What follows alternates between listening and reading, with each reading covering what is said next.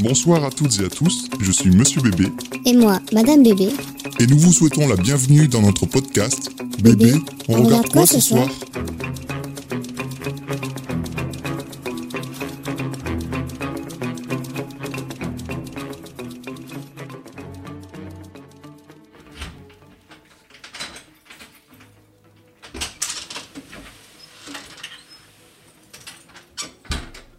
Bébé, on regarde quoi ce soir? Je sais pas, bébé. Tu veux voir quoi? Un bon film, bébé. Ok, bébé.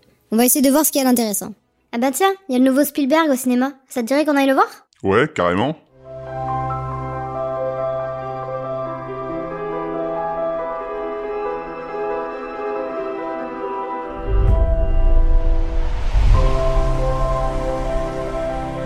The lights change how everything looks. It's hard to find our house. Ours is the dark house with no lights.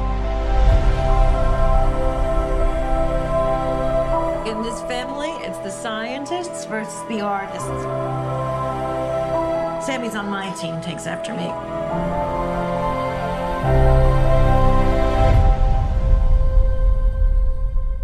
What kind of movie are we gonna make? Avec bébé, nous sommes allés voir le dernier film de Steven Spielberg, The Fablemans, qui est en ce moment au cinéma.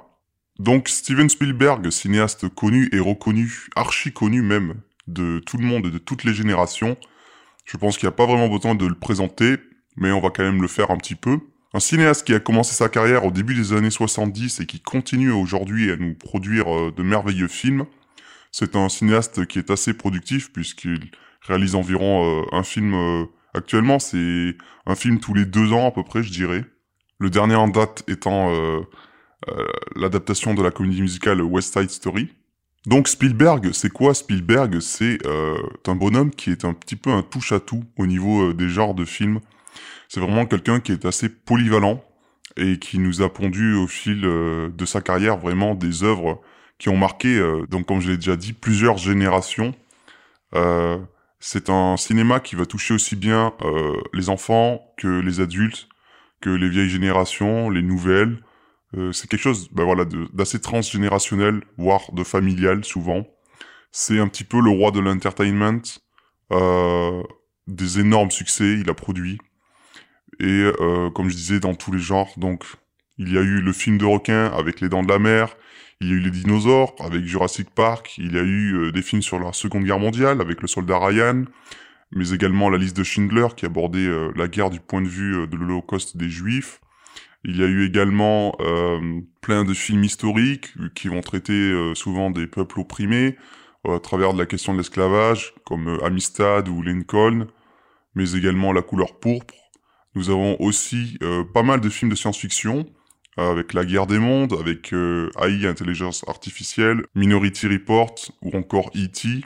Bref, Spielberg, c'est tout ça à la fois, mais qu'est-ce qui définit vraiment son cinéma? Quels sont les points communs que l'on peut retrouver d'un film à l'autre?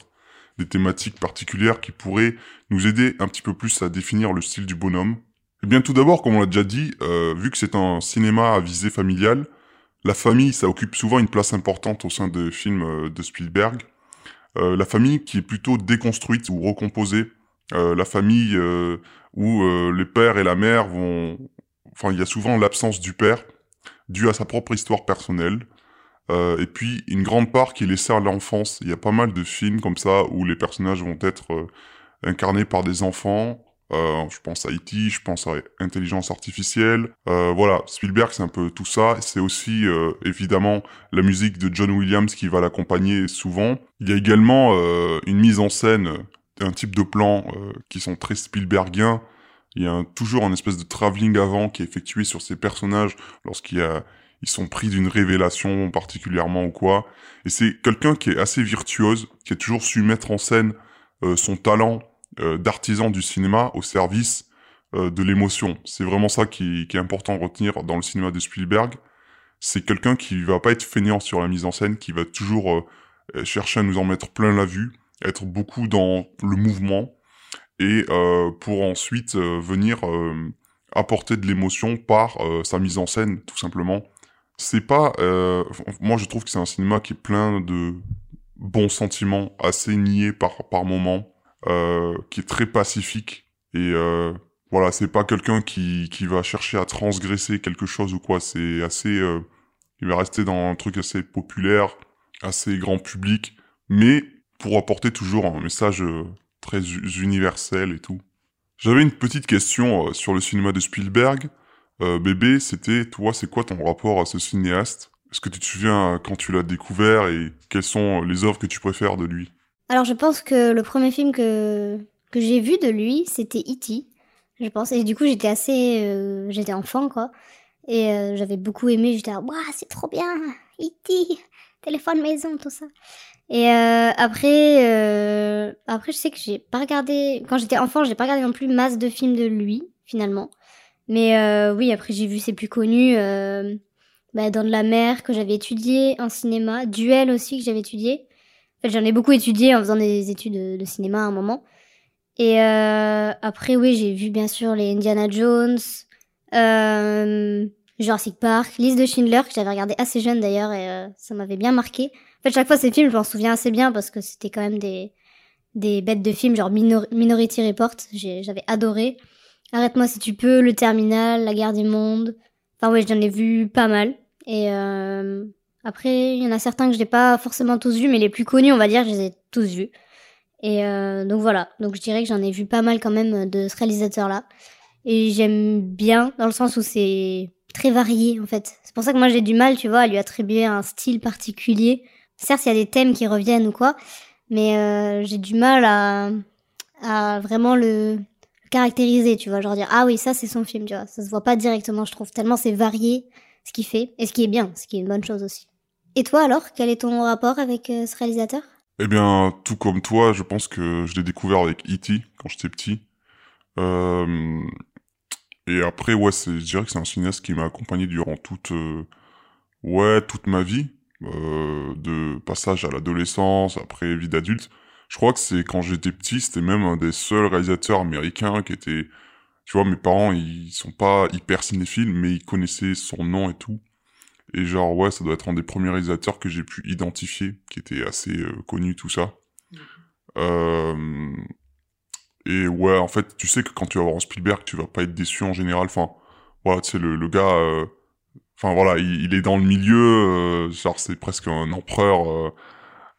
il est respecté de tout le monde, de tous. il a réussi à la fois à être dans le grand spectacle et dans le film d'auteur. Et c'est ça, c'est que quand on le définit souvent, même comme toi, j'ai du mal à trouver euh, un peu un style qui soit bien. Tu vois, si je vois un film, je vais pas forcément me dire ah ça c'est Spielberg, tu vois. Euh, c'est pour ça que je disais que le style est pas forcément définissable en soi, c'est au niveau des thématiques. Mais aussi, ce qui est un petit peu sa marque de fabrique, c'est euh, le fait qu'il arrive à jongler entre des projets de grands spectacles, grands divertissements, des gros budgets, tout ça, blockbuster, et des films plus personnels, plus intimes, plus auteurs.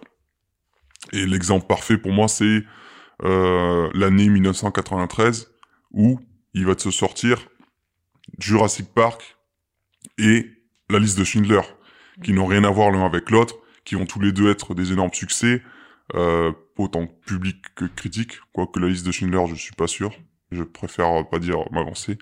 Mais euh, voilà, on a deux ambitions différentes, et pourtant c'est le même réalisateur, tu vois. Et donc ouais, c'est un cinéma qui t'accompagne euh, T'as les films, euh, on va dire, ouais, par exemple, E.T. Euh, quand t'es jeune. Aujourd'hui, ça pourrait être aussi le film en live action, euh, enfin, le film d'animation sur Tintin qu'il avait fait, ce genre de film-là. il avait aussi produit Les Goonies, par exemple, voilà, ce genre de film d'aventure. Hook, ou La Revanche du Capitaine Crochet, ouais. Et après, euh, t'as des films comme Indiana Jones qui vont plutôt t'accompagner en tant que enfant qui passe à l'âge adolescent, tout ça. voilà. Et après, ouais, les films euh, plus adulte, euh, il faut sauver le soldat Ryan, la liste de Schindler. je veux dire dans le sens où euh, même lui, quand il est fait, c'est dans une démarche personnelle où il veut rendre hommage bah, justement à son histoire très ancrée dans, dans, le judaïsme, mais aussi son père ou son grand-père qui étaient des vétérans, qui ont fait des guerres et tout. Voilà. Et concernant du coup sa carrière actuelle, je dirais que c'est un des seuls réalisateurs parmi les, les, enfin j'appelle ça les générations j'appelle ça les réalisateurs d'une ancienne génération, après le nouvel Hollywood, donc qui était euh, voilà ce cinéma euh, milieu des années 60 70 Euh, lui, il en faisait pas partie, mais il fait partie de la même bande un peu que Scorsese, George Lucas, tout ça, qui ont tous commencé euh, dans cette période-là et qui continuent encore un peu de faire des films. Tu vois, euh, bah il y a lui, il y a Scorsese, mais qui sont dans des genres de cinéma complètement différents. Euh, Scorsese a toujours été dans un truc un peu plus euh, bah, adulte pour le coup, plus euh, ancré, euh, des, avec des univers plus violents, plus de sexualité par exemple. Moi, je réduis alors que j'adore ce réalisateur, mais voilà, c'est pour grossir le trait. Spielberg, ouais, lui il est plus tout public, familial et tout. Moins accessible, quoi. Enfin, Scorsese, tout ça. Ouais, Moins grand public, on va dire. ouais, c'est Alors ça. que Spielberg, il plaît un peu à tout le monde. Parce Mm. qu'il plaît aux parents, il plaît aux enfants, il plaît aux adolescents. Donc il a un... Enfin, ça dépend des films, bien sûr. Mais ça élargit un peu euh, bah, le, public, quoi. Donc c'est super. Il arrive à s'adapter en fonction de tout le monde. Hmm. Mais tu vois, il y a des réalisateurs comme par exemple Ridley Scott, euh, que lui, euh, dernièrement, depuis je dirais les années 2010, j'étais un peu déçu de la trajectoire que prenait sa carrière, parce que lui aussi, tu vois, c'est un... les deux gars, ils ont dans les 80 ans, tu vois, où ils s'en approchent, où ils ont dépassé, et lui, je trouvais que bah, c'était de pire en pire, et qu'il valait mieux qu'il s'arrête presque. Alors que Spielberg, j'ai quand même été un petit peu déçu de certains films qu'il a fait, des années 2015 euh, à 2018, je dirais. Il en faisait un par an, il enchaînait vraiment. Et c'était des films, euh, je trouvais pas forcément beaucoup d'intérêt. Le Pont des Espions, Pentagon Papers, Le Bon Gros Géant. Mais j'ai recommencé à m'intéresser à ce qu'il faisait vraiment à partir de Ready Player One, où pour moi, genre, il y avait une espèce de vent de fraîcheur, euh, sachant que le, enfin, tu t'imaginais pas que ça soit un mec de 80 balais qui fasse un film comme ça, qui a l'air si dynamique et quelqu'un euh, qui a du peps et tout. Et en fait, si, si, il en a encore sous le capot, Papy Spielberg. Et, euh, et puis ouais, dernièrement, après, il y avait eu bah, West Side Story. Là qu'on a découvert tous les deux, du coup, euh, bah, le film original et du coup l'adaptation et qu'elle était vraiment très très bien. Et donc, du coup, euh, arrive euh, ce nouveau film-là, euh, The Fablemans. Avec ce nouveau film, euh, Spielberg euh, signe ici, là, on peut dire son film le plus personnel, voire intime, puisqu'il s'agit euh, d'un récit semi-autobiographique, donc qui raconterait euh, vraiment euh, une partie de son enfance de manière romancée, mais on a vraiment une inspiration où il a tout simplement pris un, un jeune enfant pour incarner son rôle, pour incarner sa vie quand il était jeune dans les années 50, 60, et euh, également euh, des interprètes pour jouer euh, sa famille qui l'entourait, et le fait que tout jeune il a, il s'est pris de passion pour le 7e art et comment tout, tout ça l'a amené un petit peu à faire les choix et à devenir l'homme qu'il est aujourd'hui. The Fablemans, c'est un petit peu tout ça. Et donc ça s'inscrit également dans une tendance qu'ont certains cinéastes en, ce moment à faire des films justement autobiographiques, ou en tout cas dans lesquels ils vont se raconter. Et donc c'est euh, l'occasion de voir un petit peu euh, tous ces films-là quand les cinéastes se racontent. Pour moi, je, note que ça a commencé un peu en 2018 avec euh, Le Roma de Alfonso Cuarón, qui évoquait son enfance au Mexique. On a eu en 2021 euh, Kenneth Branagh avec Belfast qui raconte sa jeunesse passée en Irlande. Et récemment, donc l'année dernière en 2022, on avait aussi également Bardo de Alejandro González Iñárritu, où là il ne s'intéressait pas à sa jeunesse, mais euh, il, y avait le personnage principal qui était un petit peu un alter ego de lui-même, euh, documentariste euh, mexicain tiraillé entre ses origines mexicaines et les États-Unis qui sont devenus sa terre d'accueil. C'était un récit plutôt plein de figures symboliques, mais qui était clairement basé un petit peu sur sa vie personnelle, de manière très poétique.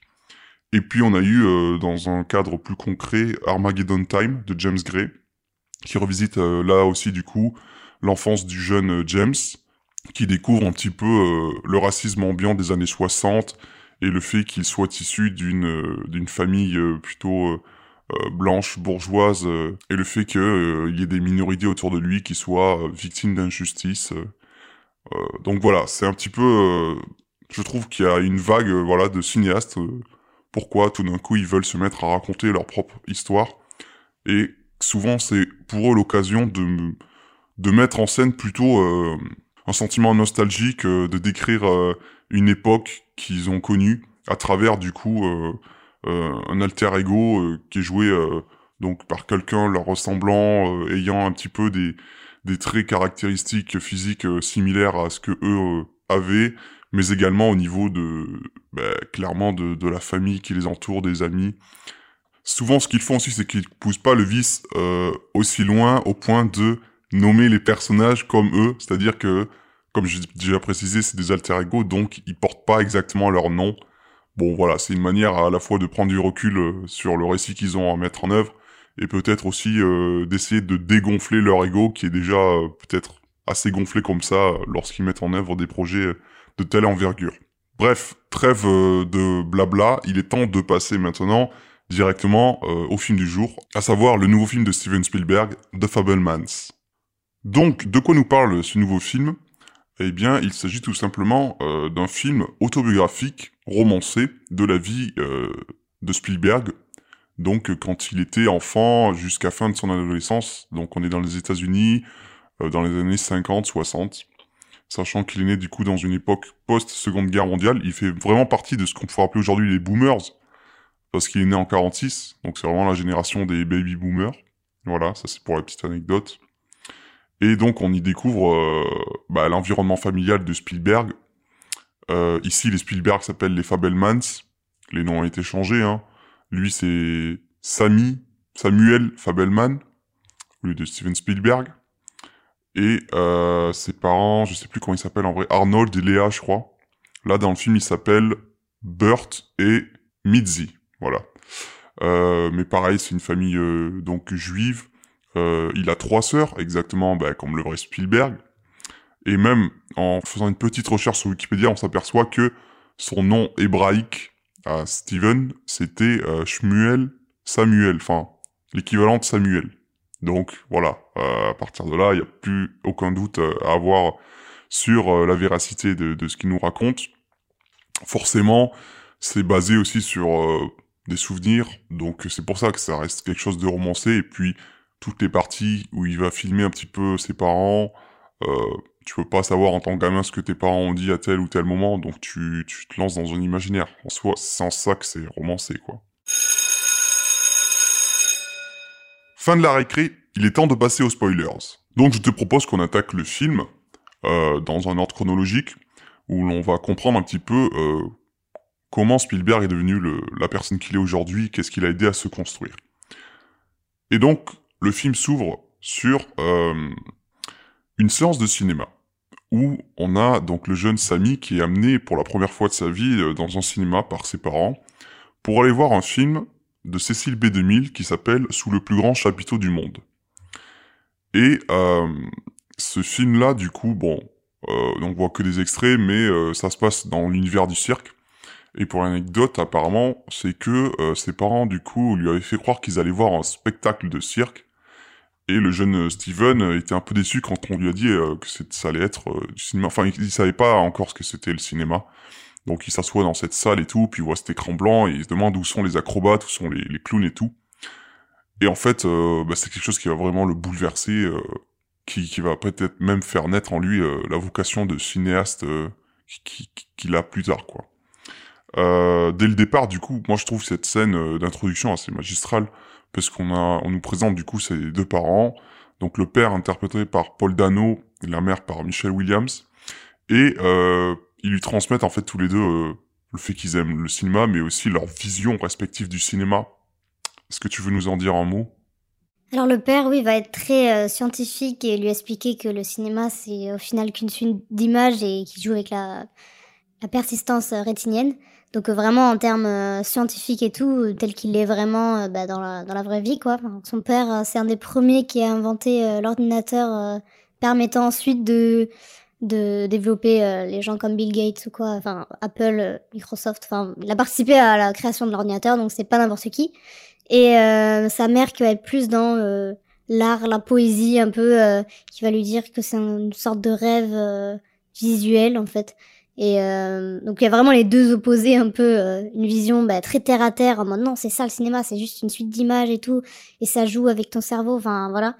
Et elle qui va être plus dans oui dans la beauté des choses, genre dans le fait que c'est un rêve euh, que tu vois euh, à l'écran, tout ça, voilà, donc euh, ça introduisait bien aussi les personnes qui étaient ses parents. D'un côté le côté artistique et l'autre scientifique, et dont Steven a pu un peu se nourrir des deux pour faire ce qu'il fait maintenant.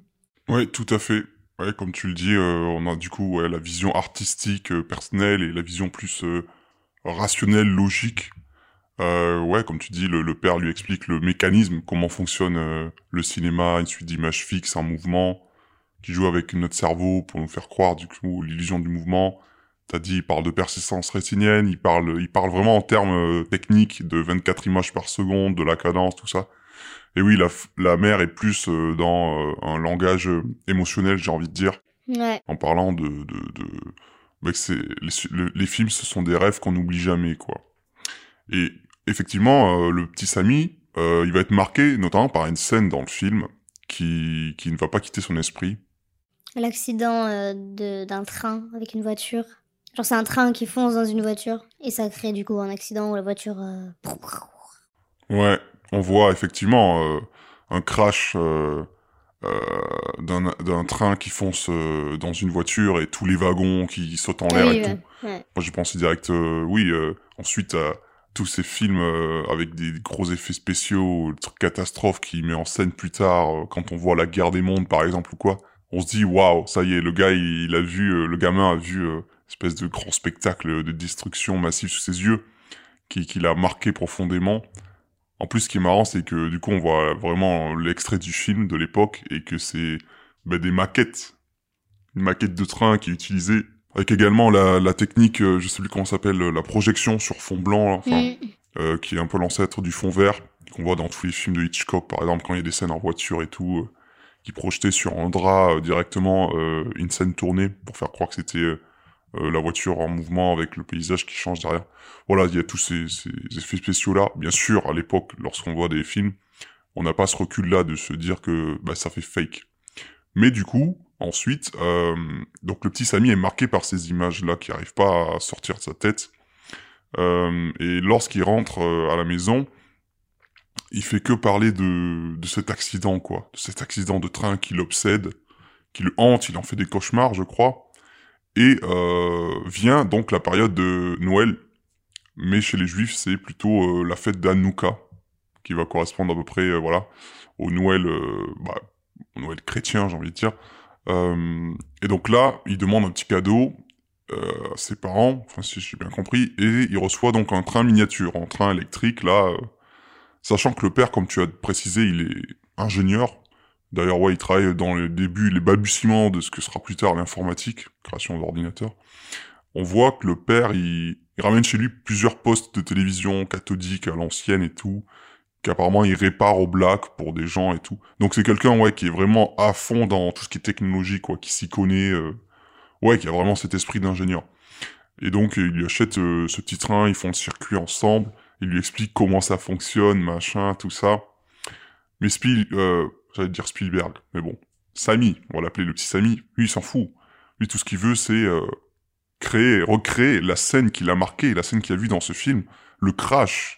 Et donc euh, il va s'amuser avec une petite voiture à venir foncer sur le train en marche, ce qui va provoquer évidemment euh, la colère euh, du papa, qui dit mais qu'est-ce que t'as, enfin pourquoi il pour- pourquoi il veut ça, il, abîme les jouets qui sont quand même un truc de, collection un petit peu. Oui, à un moment, il ramène. Enfin, on voit une scène où on voit le père qui est en train de réparer l'avant du train, un truc comme ça, avec de la colle, il me semble, un truc comme ça. Du coup, ils en ont un peu marre euh, que son cadeau, il le, bah, il le fracasse, quoi.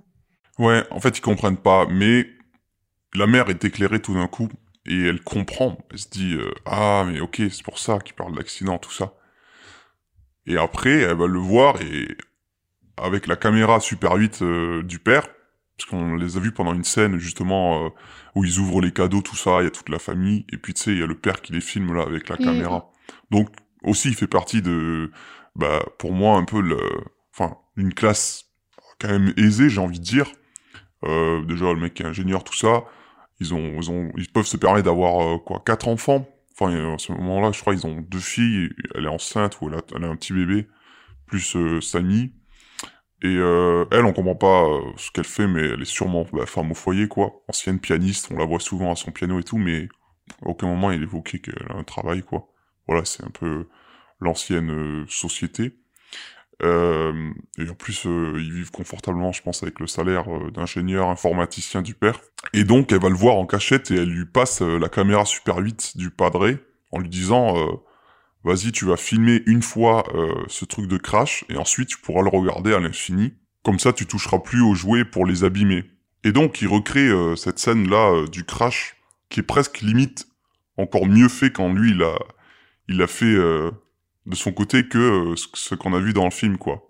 Genre, il arrive, euh, bon, ça, c'est la mise en scène de Spielberg, mais il arrive à rendre euh, un accident d'un train miniature avec une voiture en jouet encore, enfin, spectaculaire, je sais pas, je sais pas comment dire, genre, il fonce dans la voiture et le, petit jouet fait, genre, plusieurs tonneaux en l'air et tout, c'est assez marrant. Et donc, une fois qu'il a tourné cette scène, ben, qu'est-ce qu'il fait? Il va s'enfermer dans son placard. Je crois il y a une scène de repas. Euh... Ouais, il y a une scène de repas où il y a toute la famille qui arrive, tu sais. Et puis, euh, elle a la pellicule qui a été développée. Et lui, il a juste une hâte, c'est de voir le film. Parce qu'il me semble, du coup, à l'époque, tu peux filmer avec la caméra, mais c'est aussi l'appareil qui va servir euh, de projection ensuite. C'est un truc à double, double fonction, si je dis pas de conneries.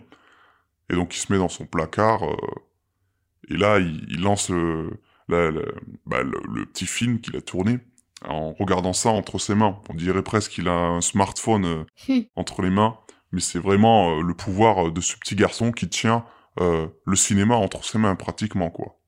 C'est l'image, la recherche de l'image ultime. Tu vois, il y, a- il y a un truc comme ça dans les théoriciens du cinéma, c'est l'image, ouais, l'image ultime.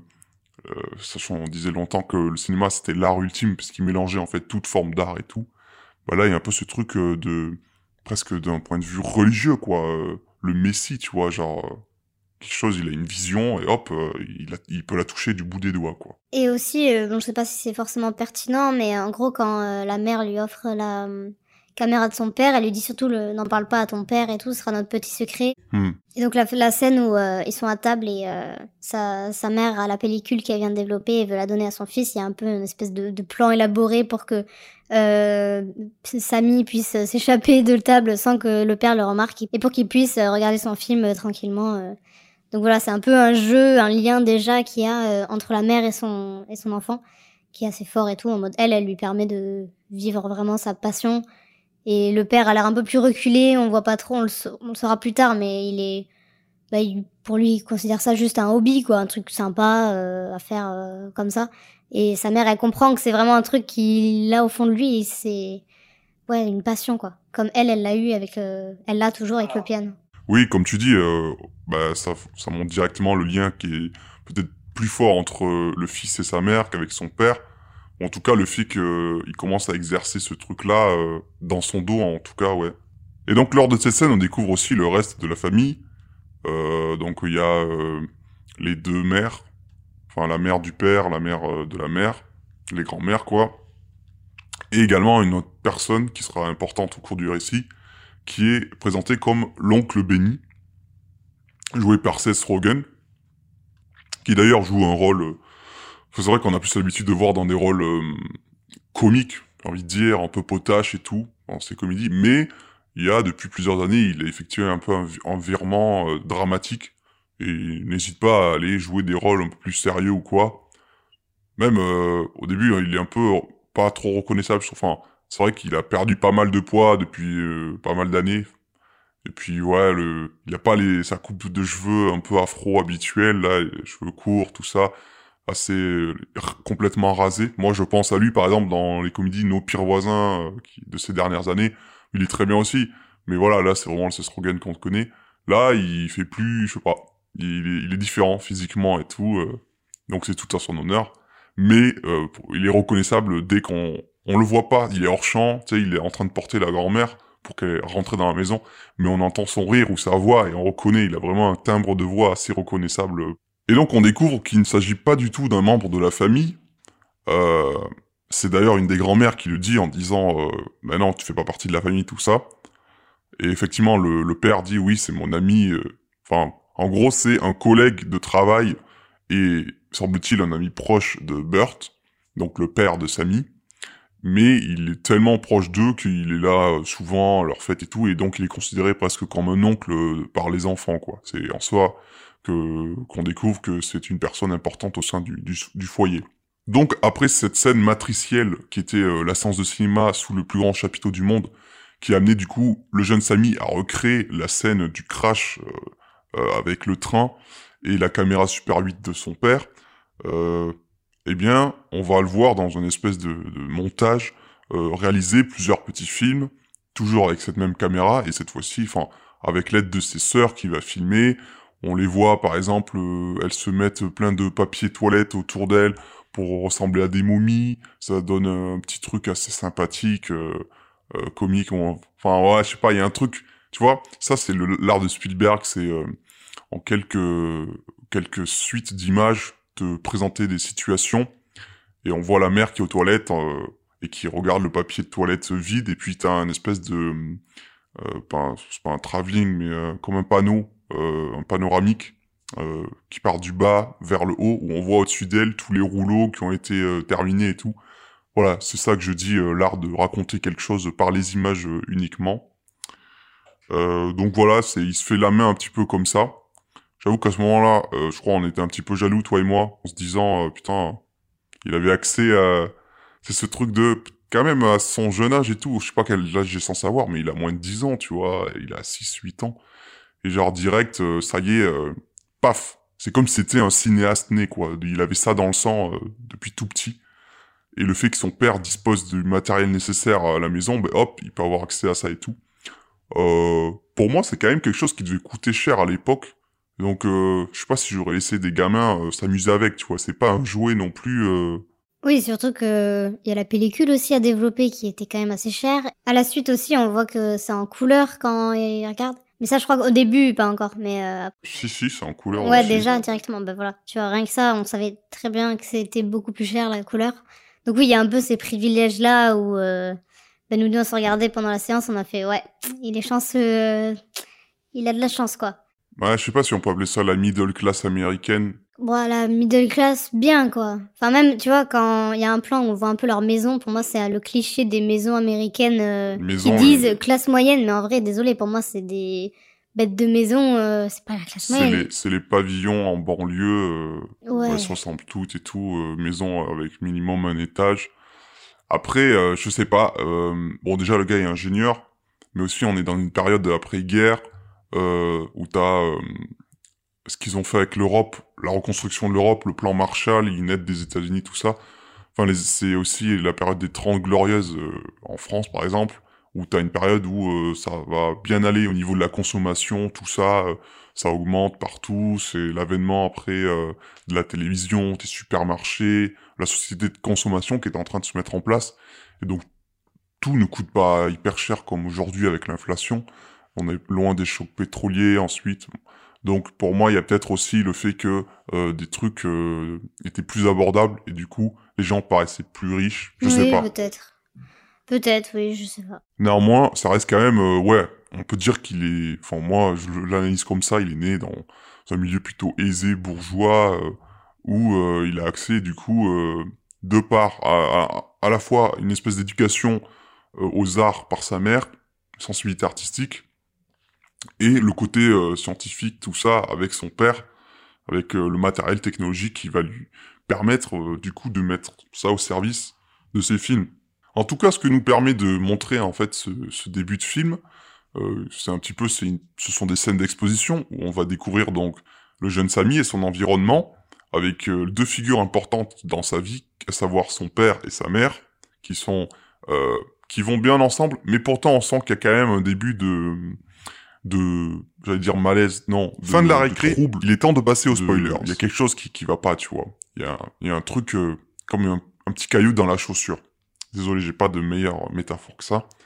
On découvre aussi du coup l'oncle Benny, qui euh, viendra ensuite dans l'histoire avoir une importance plus grande, et également du coup euh, bah, le fait qu'il soit au sein d'une famille juive, qui ça aussi est un thème qui reviendra plus tard dans le film. En tout cas, le jeune Samy s'est découvert un peu une petite passion pour le cinéma.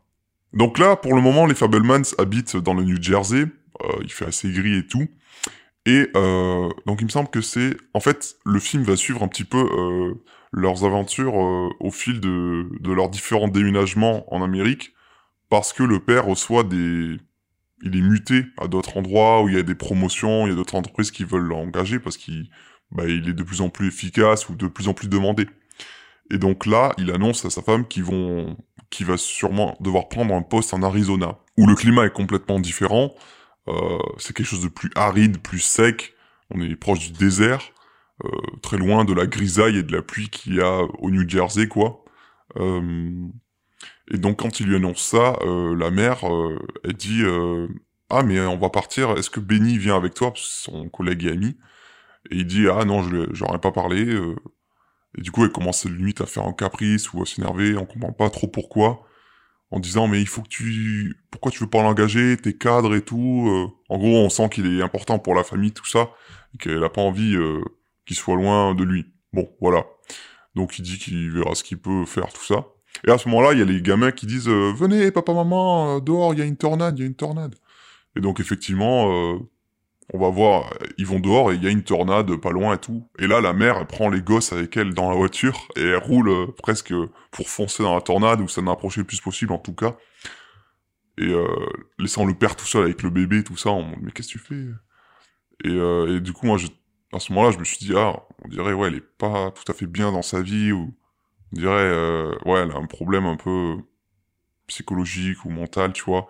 Parce qu'elle est limite après, elle est contre le volant de sa voiture, presque à pleurer, ou en tout cas, elle est en mode, elle, elle dit un truc, c'est euh, tout arrive pour une raison, un truc comme ça.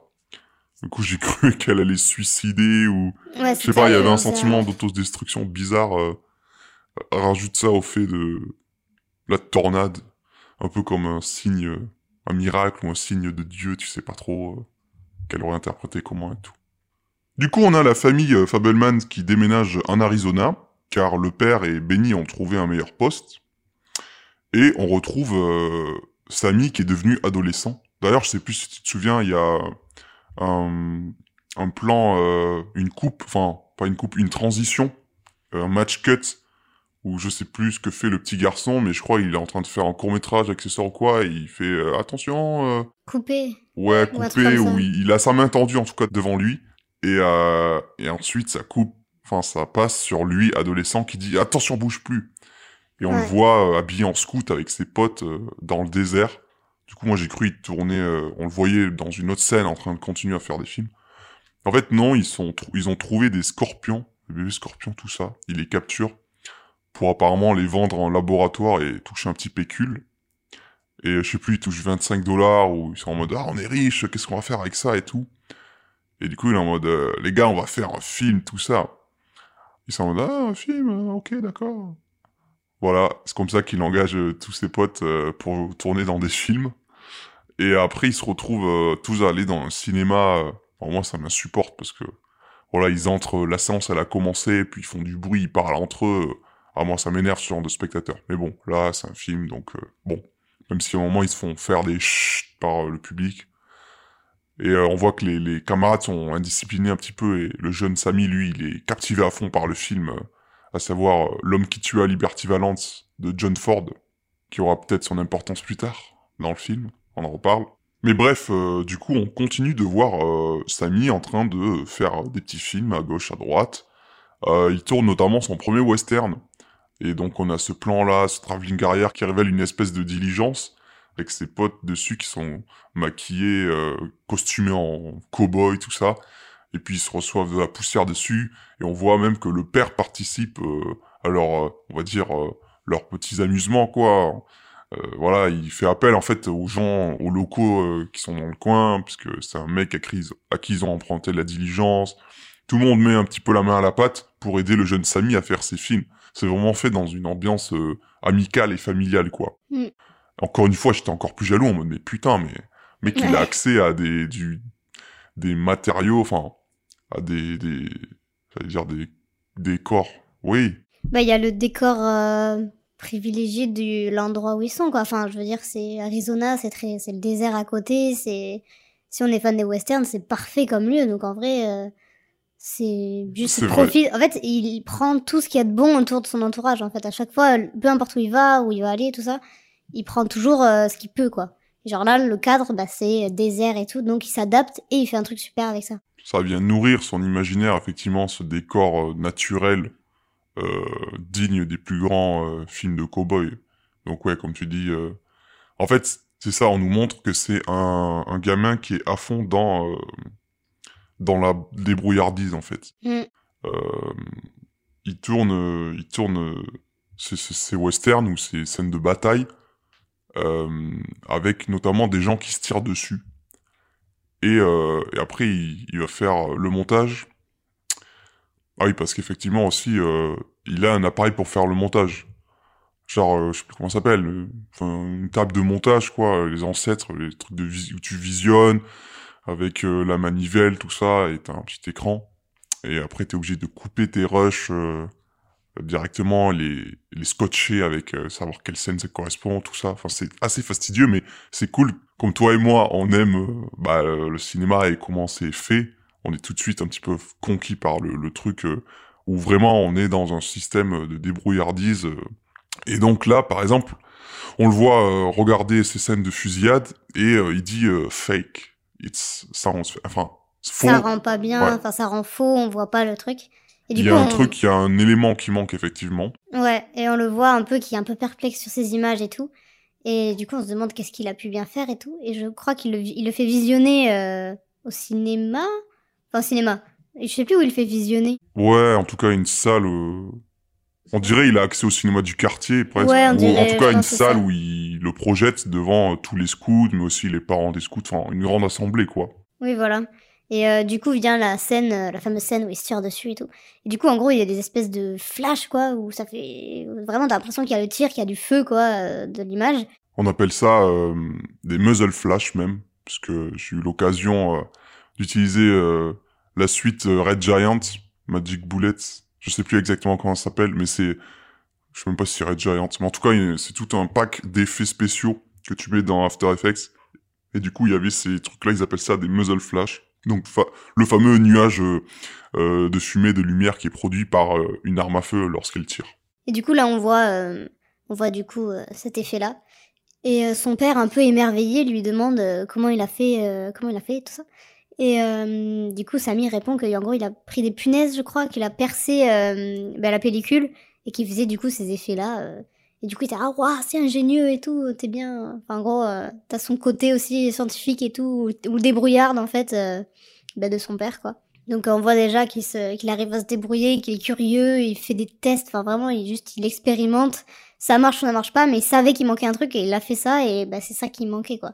Donc c'est super. Il arrive très bien à se débrouiller, peu importe comment. euh, il s'adapte. euh, Enfin voilà. J'étais encore très jalouse à ce moment-là de lui.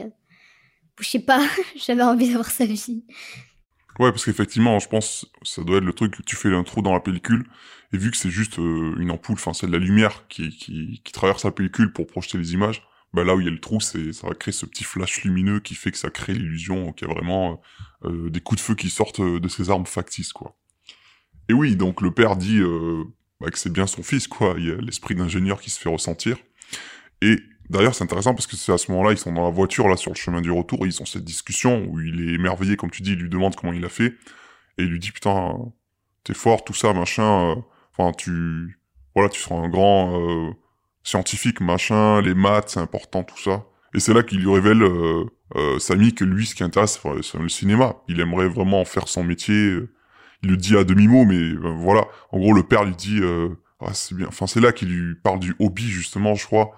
En tout cas, il lui dit, non, mais il faut que tu trouves un vrai truc sérieux. C'est le fameux discours lorsqu'on on a affaire à quelqu'un qui veut se lancer dans une carrière artistique, c'est vraiment pas évident. Et on- il y a toujours ce truc des parents qui veulent euh, qu'il ait une sécurité, un métier vraiment plus stable ou plus concret. Euh, et donc là, effectivement, en plus, quand c'est, ça peut être ça dans, je sais pas moi, euh, des gens qui sont dans le droit ou dans les sciences, euh, que ça soit la médecine ou des trucs plus. euh, La banque, tout ça, enfin ouais, des métiers sécures. euh.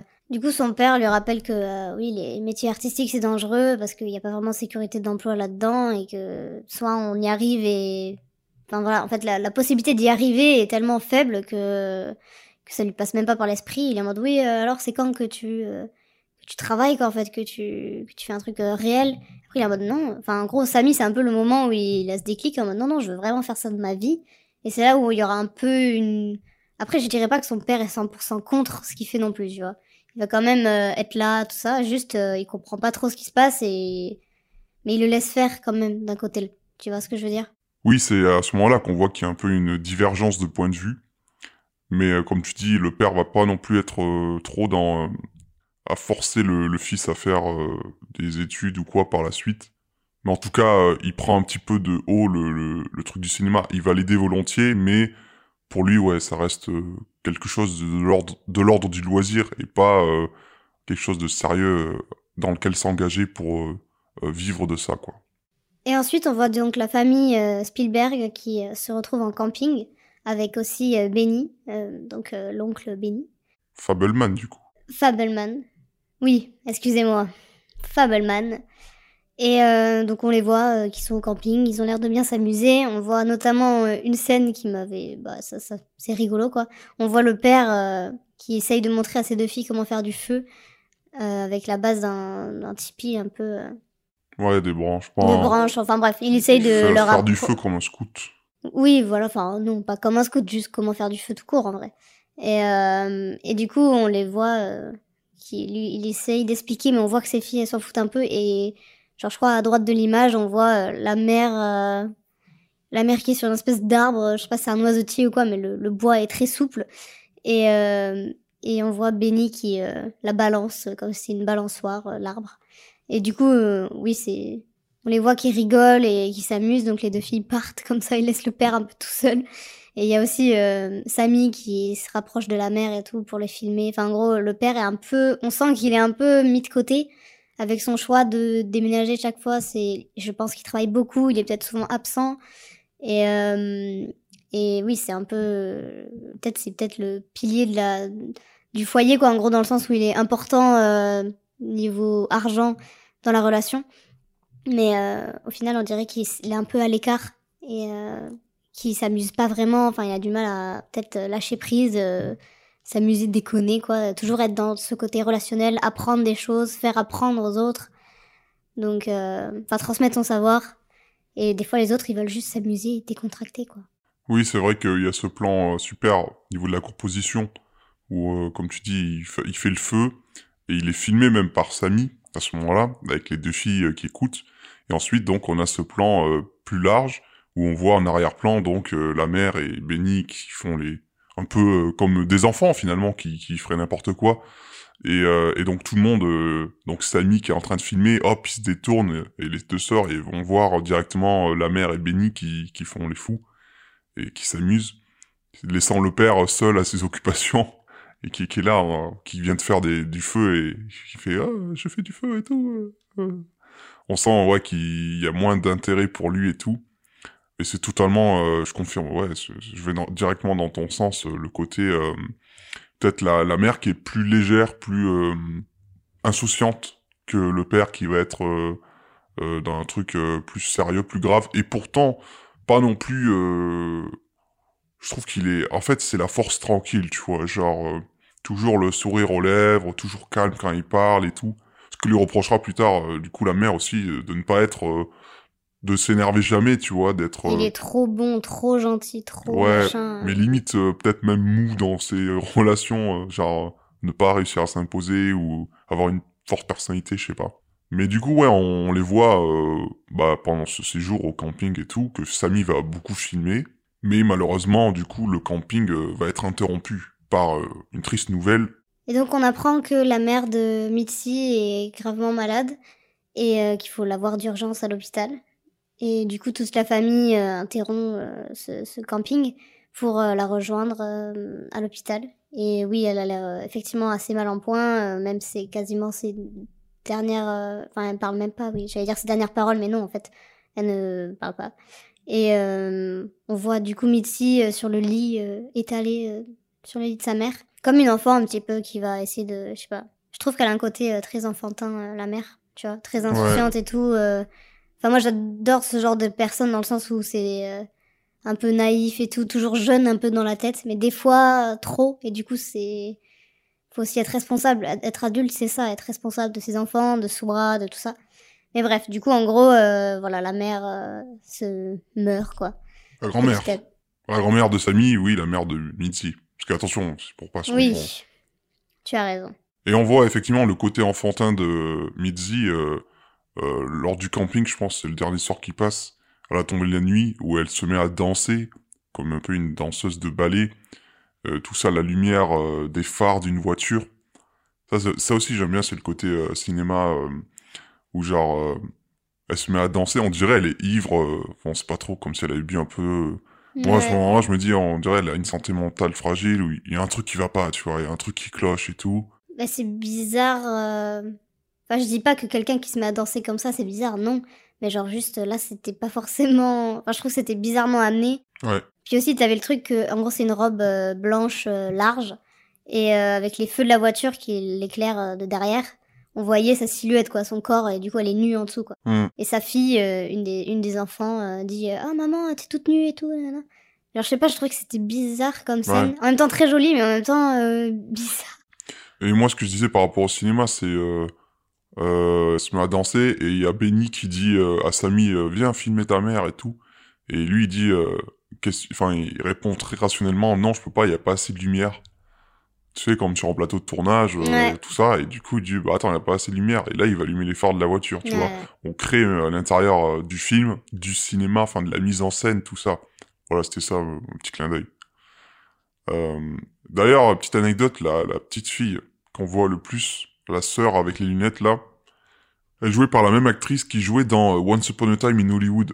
La petite fille actrice là qui joue avec DiCaprio, je sais pas si tu te souviens la scène, Mm. qui est en train de lire son livre et tout, puis tu sais, ils ont une discussion. euh, Ah ouais, Bah, c'est raison. bah, Je l'ai appris euh, en faisant des recherches. euh, J'ai vu que du coup elle avait été découverte dans ce film-là par Spielberg, c'est pour ça qu'il l'a engagée. Du coup, effectivement, après le décès euh, de la grand-mère, euh, ils rentrent tous au bercail et on voit que la mort euh, de la mère de Mitzi euh, l'affecte euh, particulièrement au quotidien. Elle commence un petit peu à dépérir et tout, à tomber dans une espèce de dépression, euh, ne plus avoir goût à rien. Et à ce moment-là, il y a le père de Sammy, donc Burt, qui vient le voir dans sa chambre, et qui d'ailleurs, entre-temps, je crois, il lui a offert une machine de pour faire du montage assez coûteuse et tout. Euh, il a un petit peu, on va dire, euh, Sammy, il fait un peu le, le spoiled child, quoi, le- l'enfant gâté. Et euh, il a pu lui fournir ça. Et euh, il a le projet de faire un film de guerre avec ses copains, un truc qui lui prendrait pas mal de temps et tout.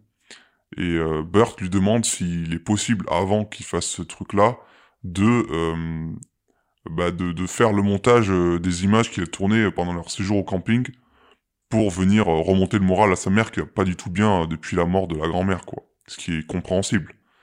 Et là, il y a un petit peu euh, Samy qui a un comportement de petit enfant, de petit connard, un petit peu, qui veut faire passer en priorité du coup son projet parce que il y a des gens qui sont engagés pour tourner tel jour, il y a pas mal de figurants, ce qui est compréhensible aussi.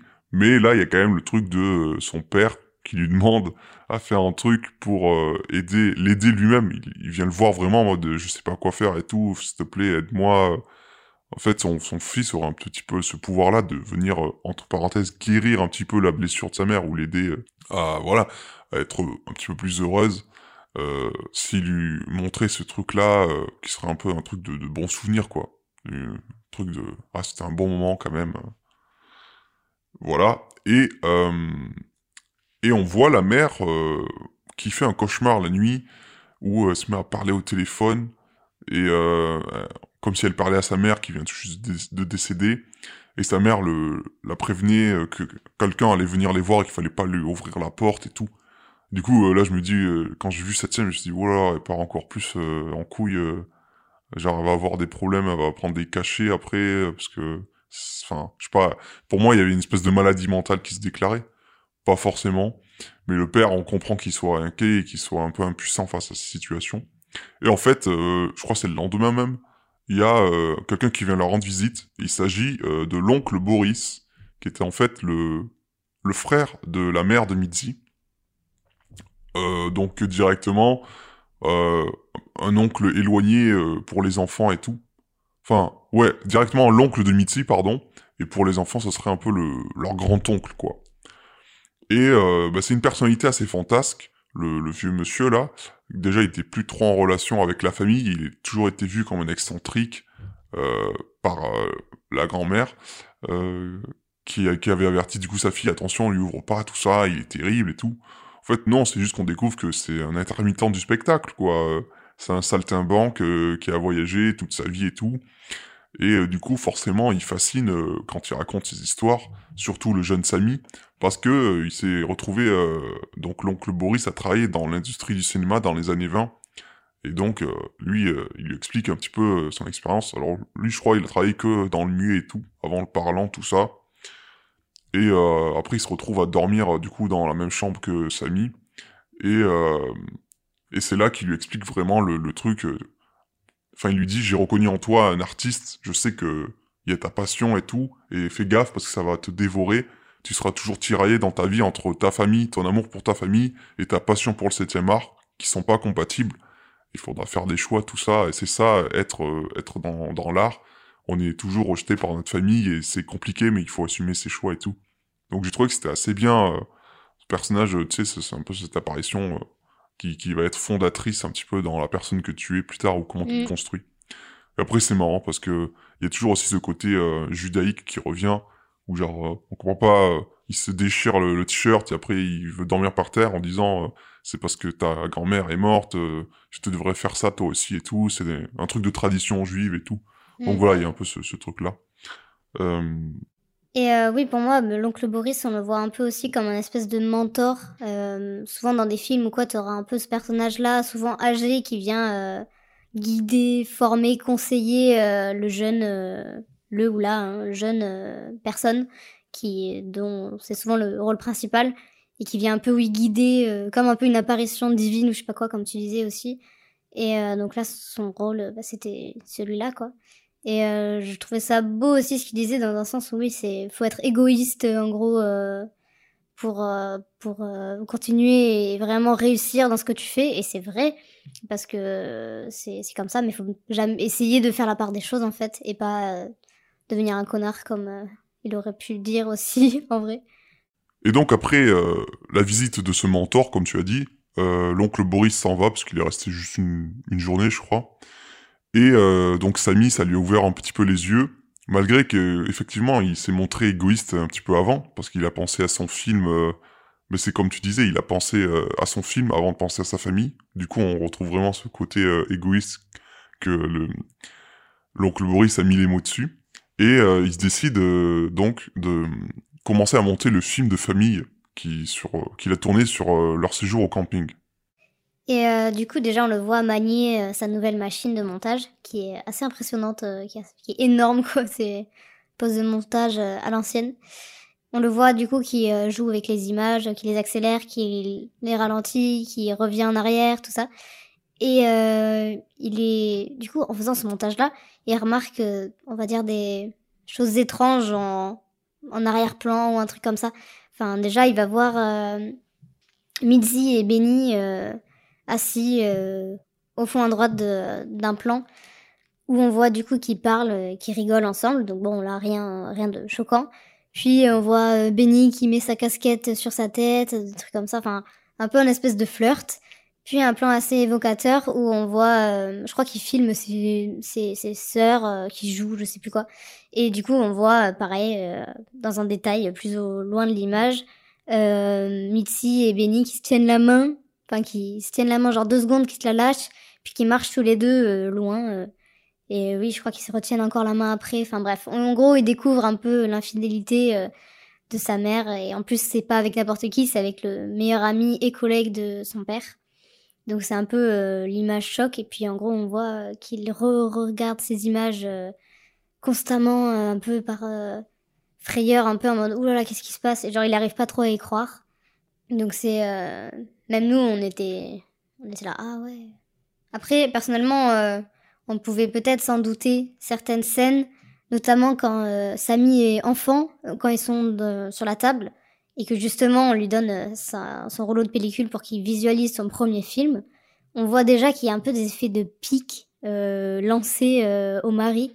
Genre en gros, euh, je crois que c'est Benny qui parle, euh, je crois qu'il parle justement de cinéma en plus, je crois. Je sais plus de ce qu'il dit, mais il parle de choses intéressantes. Non, Enfin, il parle que- de, de un truc d'ordinateur et tout, tu sais. euh, Ah oui, Mais ils parlent entre eux un langage très euh, technique, quoi. Ouais. Et, euh, et du coup, je crois que Ah mais si, si, attends, il parle de... Justement, il fait le comparatif au cinéma en parlant de rechargement de pellicule dans une telle ou telle caméra. Et lui dit, oui, mais tu vois, avec l'ordinateur qu'on construit, t'auras pas besoin de recharger, c'est comme cette caméra, c'est comme ça. Je crois qu'il y a un truc comme ça. ouais, il Et compare. là, euh, hmm, il dit, euh, oui, euh, j'adore euh, voir ce qu'il y a dans ton cerveau incroyable, En parlant de Benny. euh. parce que tu peux ensuite expliquer ce que dit mon mari, que je comprends rien. Ouais, mais c'est comme s'il vulgarisait euh, la science euh, pour que ça soit accessible à tous, contrairement à Burt qui va être vraiment dans, dans son cerveau logique et que pour lui, euh, tout ce qu'il va dire, ça va être compréhensible, tu vois. Genre, il va, par exemple, euh, raconter à un enfant de, je sais pas, 6-7 ans euh, comment fonctionne le cinéma, comment, euh, enfin, comment une suite d'images peut créer du mouvement, tout ça. Un enfant de 6 ans, c'est vrai qu'il est, il est pas forcément apte à comprendre directement.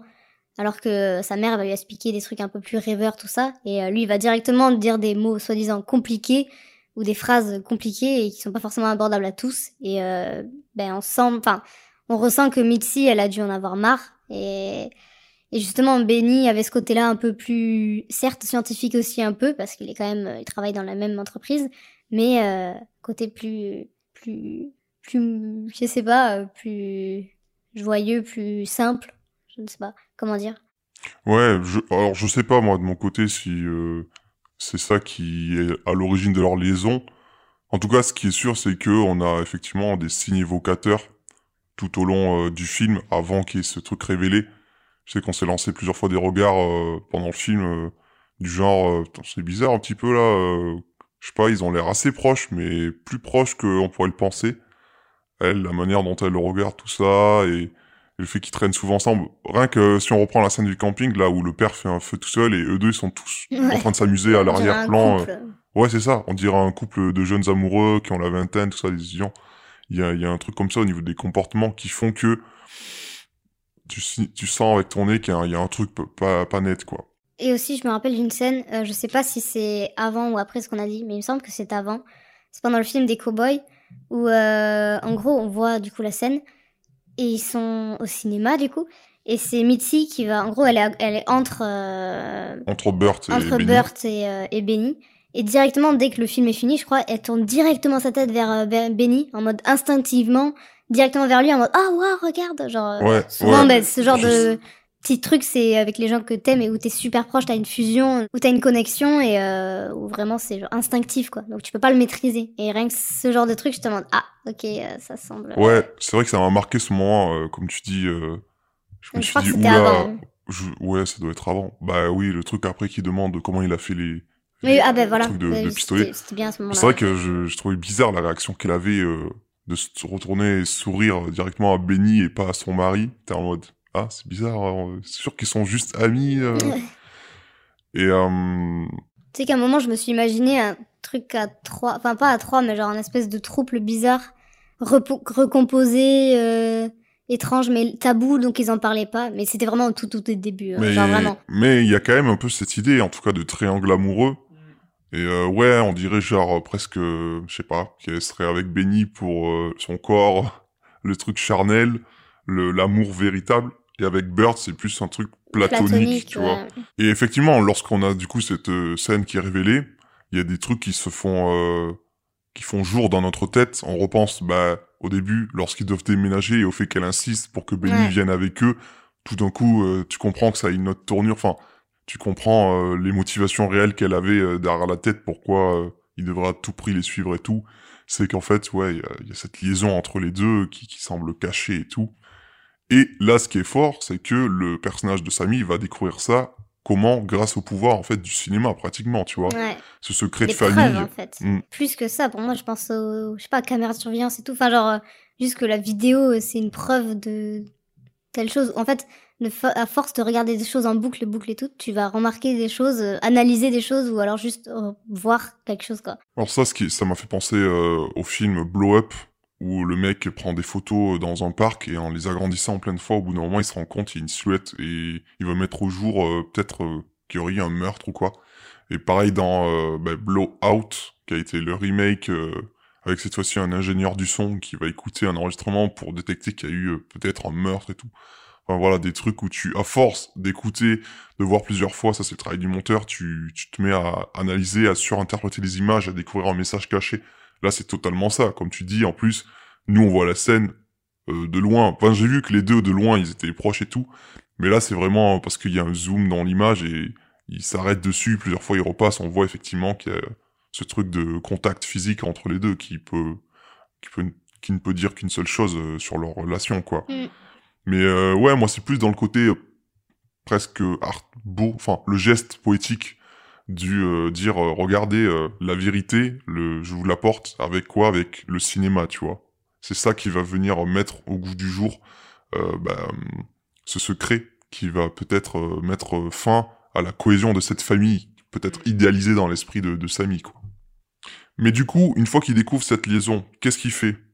Il va pas en parler à son père, ni à sa mère, ni à, qui que ce soit, mais par contre, ça va être un peu le début de la crise d'adolescence, où euh, bah, il y a aussi, ça, va en même temps, quoi. Il ado, euh, il y a aussi ce côté un peu rebelle euh, qui entre, mais là, c'est surtout à cause de ça, où il en veut énormément à sa mère, et euh, va, sans rien lui dire, bah, juste mal la regarder, il va juste, tout ce qu'elle va faire, il va plus réagir, il va plus rigoler, à un moment, c'est, je crois que c'est lors d'un petit déjeuner ou quoi, il la critique gratuitement, ou en disant qu'elle exagère trop, veut toujours le monopole de, de la discussion, avoir toujours le centre d'attention, etc.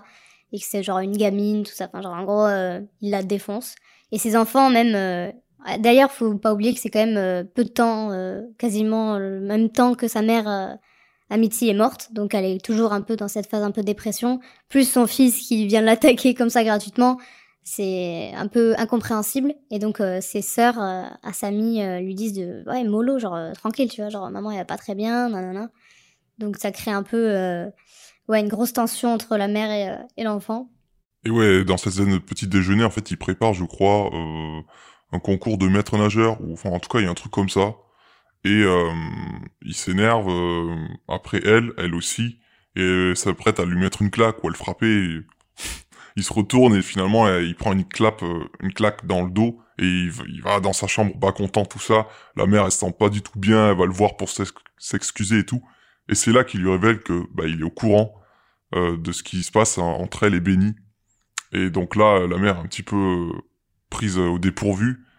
Et euh, elle se met... euh, en gros, comment il lui montre, encore une fois, avec le cinéma. Ouais, ça c'est stylé la scène euh, où en gros, en- rien qu'au début quand il est enfant, euh, le premier visionnage qu'il fait de son film euh, qu'il a développé tout ça, c'était dans une espèce de placard euh, du coup obscur, euh, du coup bah, qui rappelle une salle de cinéma quoi. En gros, il a juste un mur blanc où il le projette euh, comme ça dans une salle, dans le placard. C'est pas une salle du coup. C'est les le placards, placard, beaucoup, on a beaucoup ça dans les films américains, hein, le placard avec le truc Oui. coulissant. et- Ouais.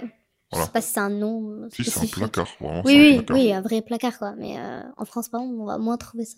Et euh, du coup, là, euh, en gros, son Samy il va amener euh, sa, sa mère dans ce placard, l'enfermer et lui montrer les images. Du coup, on voit sa mère qui est en train de regarder les images. Elle est même pas en mode choquée, elle est juste... On dirait que ça l'apaise limite de voir ça. Au départ. Parce Oui, au que, début. parce que jusqu'au moment où elle voit effectivement qu'on ils se prennent la main et tout, et là elle se met à pleurer, je crois, ou en tout cas elle est pas bien du tout, euh, et elle comprend alors pourquoi son fils euh, la maltraite comme ça et tout. depuis longtemps, parce que là, ça paraît peut-être un peu euh, rapide, mais en vrai, ça dure longtemps avant qu'ils lui disent la vérité. Oui, c'est plusieurs semaines, ouais. Puis ouais, ça prend plusieurs temps, genre c'est pas directement quoi. Et mais encore une fois là, on a toute la force du, du cinéma de Spielberg, ou en tout cas la force du, du cinéma, c'est-à-dire le show don't tell. Il va pas lui dire, il ne lui dit pas avec des mots qu'il est au courant de la liaison. Il va carrément lui montrer dans une scène, parce que juste avant, euh, on a oublié de le mentionner, mais du coup il a terminé. Effectivement, il a été au courant de cette liaison en faisant le montage de ce film de vacances. Et il a fait exprès, du coup, de couper toutes ces séquences qui pouvaient être euh, gênantes. Enfin, en tout cas, où on voyait clairement euh, la liaison révélée avec Benny. Et ensuite, il a montré à la famille, et elle, sa mère était très contente, elle l'a remercié. Et là, déjà, il faisait un peu la gueule et tout. Et après, c'est là que ça s'est dégradé. Et donc là, c'est un petit peu... euh, moi, je pensais inconsciemment à la scène de la fin de Cinéma Paradiso, on voit euh, toute la scène, toutes les scènes censurées, tu sais, les trucs de baiser Ouais. et tout. Bon là, c'est la même chose où genre, euh, attention, c'est le secret de famille. Dans cette bobine de film, j'ai ton secret, maman, et je te le montre. Et là, encore, on a droit du coup à un bon moment de cinéma où genre, euh, ça va pas être, ça aurait pu être juste un chant contre chant où t'as une discussion et puis voilà, après elle pleure, elle tombe dans ses bras et puis ils se promettent de rien dire et tout, de garder le secret pro. Et non, là, euh, il te fait un truc où, euh, comme tu dis, il- l'enferme dans le placard et voilà. Et, et donc, bah, les deux se mettent d'accord pour rien dire. Oui, et surtout ce que je trouvais ça beau un peu, c'est un peu le moment où, en gros, elle sort du placard et elle est du coup, elle est en larmes, la mère. Et euh, ben, le, le Samy, il se sent mal d'un côté parce qu'il la voit en, pleurs et tout. Ils ont toujours, je pense, eu un lien très fort entre les deux depuis ben, l'enfance où euh, sa mère lui autorisait de faire plein de trucs et tout. Pour moi, du coup, c'est un peu le, la réconciliation entre, euh, entre eux, quoi. Enfin, surtout euh, Samy, il la pardonne, quoi. Et c'est pas qu'il comprend, on le saura un peu plus tard, mais genre, euh, oui, c'est la réconciliation entre les deux. euh, c'est beau cette scène. Enfin, je sais pas. Enfin, la vérité qui éclate et tout le monde euh, le sait. Enfin, tout le monde. Juste eux deux sont au courant. Et il y a un peu cette réconciliation euh, entre la mère et le fils. Ensuite, on a le père qui a encore une fois une promotion, en tout cas il est muté, pour aller en Californie. Donc là on se rapproche quand même de Hollywood un petit peu. Hein.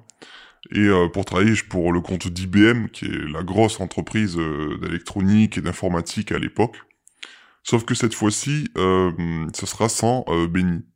Euh, parce que apparemment il n'était pas assez bon, en tout cas il n'a pas eu le poste lui de proposer. Donc bah les Fableman vont devoir se résoudre à partir. Et là, on a Samy qui a même perdu goût pour le cinéma et qui décide d'aller revendre sa caméra. Et sur le chemin, enfin, au magasin où il revend la caméra, il croise Benny, qui lui vient d'en acheter une et qui c'est un cadeau d'adieu en fait, en tout cas d'au revoir, parce qu'il lui dit on se reverra peut-être, voilà. Mais euh, Samy, comme il est au courant, euh, voilà, de ce qu'il y a avec sa mère et tout, il n'accepte pas le cadeau, puis finalement il le prend, mais en lui donnant quand même euh, de l'argent. Enfin voilà. Il veut l'acheter. euh, Oui, voilà. Il y a une scène assez marrante entre les deux. euh, Ils veulent pas. Finalement, tu sais, il, il a gardé les. Enfin, il a fait en sorte de lui rendre les billets qu'il lui avait donnés, tout ça. Sans qu'il s'en rende compte. Mais euh, ce que lui dit Benny, c'est que. euh, Enfin, il l'encourage dans sa passion en pensant lui aussi qu'il peut faire de grandes choses et que voilà. C'est pour ça qu'il veut lui donner un peu un, petit coup de pouce et tout. euh. et euh, ne serait-ce que du coup pour réconforter sa mère comme il a déjà réussi à le faire euh, avec ses films, quoi. Là, on arrive en Californie et euh, il est en âge d'entrer au lycée. Et du coup, là, pour la première fois, on va le voir dans l'environnement scolaire, j'ai envie de dire, parce que jusqu'à présent, on l'a pas vu vraiment. On l'a vu avec ses potes faire des films et tout, mais on l'a plus vu au sein de sa famille et quand il faisait des films que on l'a pas vu Bah, socialement, quoi. Dans en les cadres école, sociaux. au euh, collège, tout ça, on l'a pas vu. Donc là, on va le voir et là, ça devient un peu les scènes euh, euh, comme dans des films euh, teenage, tout ça, euh, où bah, le lycée c'est toujours compliqué. Et là, on a la fameuse scène où il y a des bullies, des mecs qui viennent le harceler, se foutre de sa gueule ou même le taper. En, plus, parce que du coup, il va être victime d'antisémitisme. C'est la première fois, en tout cas, ça nous est montré dans le film comme ça, qu'il est confronté aussi frontalement à l'antisémitisme dans sa vie, quoi. Parce que jusqu'à présent, bah, c'était surtout montré au sein de la famille. Ils ont leurs traditions, ils, voilà, ils, vivent comme ça. Mais il n'a pas eu ce regard extérieur encore. Il a entendu, je pense, des histoires. euh, son père a fait la Seconde Guerre mondiale. C'est un vétéran de la Seconde Guerre mondiale. Je sais pas si dans sa famille il y a eu euh, des trucs par rapport au camp et tout, sûrement.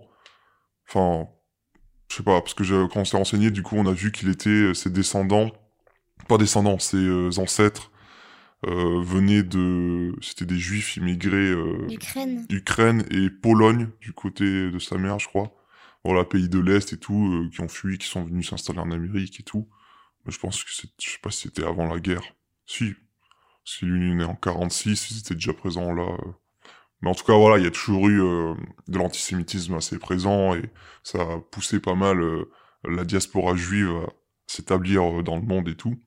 Et donc là, ouais, il y a surtout deux étudiants donc qui s'appellent Logan et Chad. C'est vraiment les clichés. Logan, là, c'est le grand mec sportif avec sa veste qui va sûrement faire du foot américain, être populaire, sortir avec la plus belle fille du lycée, machin.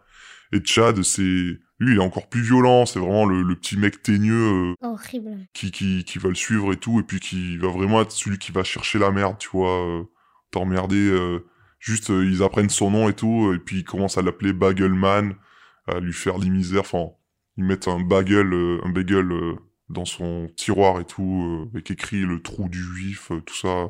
Pas vraiment compris. Est-ce que bagel, c'est c'est un truc juif, non? Je sais pas. Ouais. Bon, bref, euh, en tout cas, il se fait mettre la misère euh, par ces, ces deux gars-là. Voilà, on le voit un petit peu dans son quotidien. notamment, il, il voit que le mec, là, Logan, il trompe sa petite amie et quand il lui révèle, bah, il se fait casser la gueule, voilà. C'est un petit peu, voilà, c'est des passages, passages obligés. euh, pas toujours des bons souvenirs pour tout le monde, euh, ces, ces périodes-là et tout. Bah, surtout que là, il est bully, euh, enfin, il est harcelé quasiment uniquement pour cette raison-là, tu vois. Et aussi parce qu'il est peut-être un peu maigrichon, tout ça. Enfin, genre, dirait, il a Ouais. pas, il a pas la, le physique ou quoi d'une personne, euh, justement, qui va faire du football américain, qui va être Ouais. populaire, tu vois. Ça se voit que non. Ouais, Mais lui, il a ses propres ambitions à côté. Mais, euh, enfin, voilà.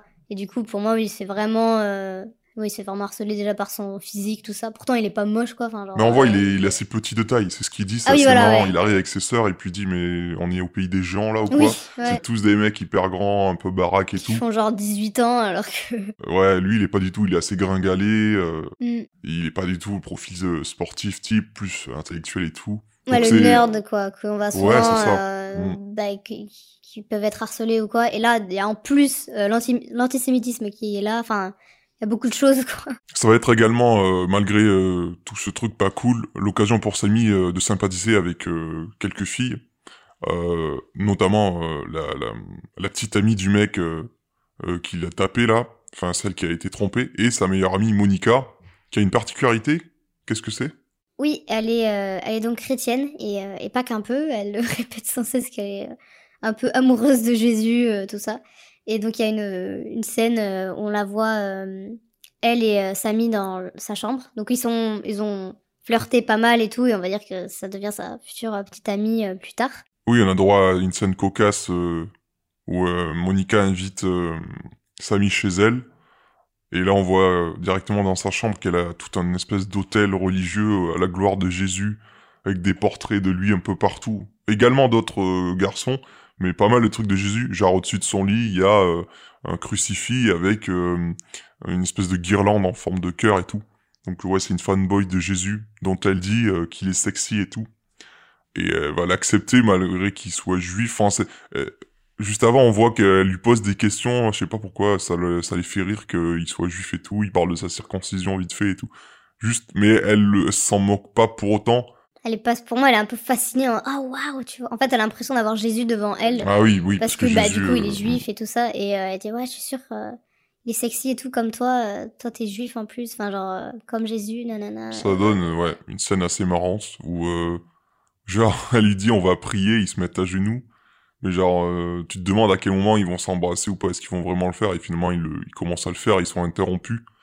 Mais genre, voilà, c'est la, la, la fille religieuse, mais voilà, comme on dit aux États-Unis, elle est prête peut-être à passer euh, à la first base ou second base, qui est un peu l'équivalent des, des préliminaires.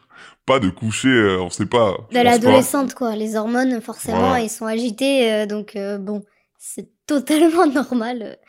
Voilà. Mais du coup, c'est, moi, je trouvais ça juste drôle. En mode, euh, elle est fanboy de Jésus et tout, comme euh, maintenant. euh, Enfin, je dirais, par exemple, les, les- maintenant, c'est genre les groupes de BTS ou enfin les groupes de K-pop ou alors euh, One Direction, tu vois. Et elle, euh, c'était son Jésus, tu vois. Mm. Enfin, c'était montré un peu comme ça, euh, enfin, genre en mode comme les, les fans, euh, fangirls des mecs à l'époque, c'est quoi, c'est Jésus. Et bref, en tout cas, du coup, bah, ça devient sa petite amie. euh, c'est la première fois qu'on le voit avoir une histoire avec une fille et tout. Voilà. C'est, le côté positif de sa vie à ce moment-là. On rappelle en plus qu'il est toujours pas... euh, il a pas touché une caméra encore. Je sais pas... euh, il- comme s'il serait passé un petit peu à autre chose. On sait pas à quoi encore, mais en tout cas, voilà. Pour l'instant, on le voit vivre sa vie euh, d'adolescent au lycée. Et pendant ce temps, à la maison, euh, donc ils sont en Californie, je sais plus du, du nord ou du sud. Ils sont pas vraiment à Los Angeles, Hollywood, mais ils sont en Californie parce que c'est quand même un état assez grand. Et euh, euh, ça va pas vraiment mieux Ça va pas bien du tout, non. puisqu'elle prend un singe.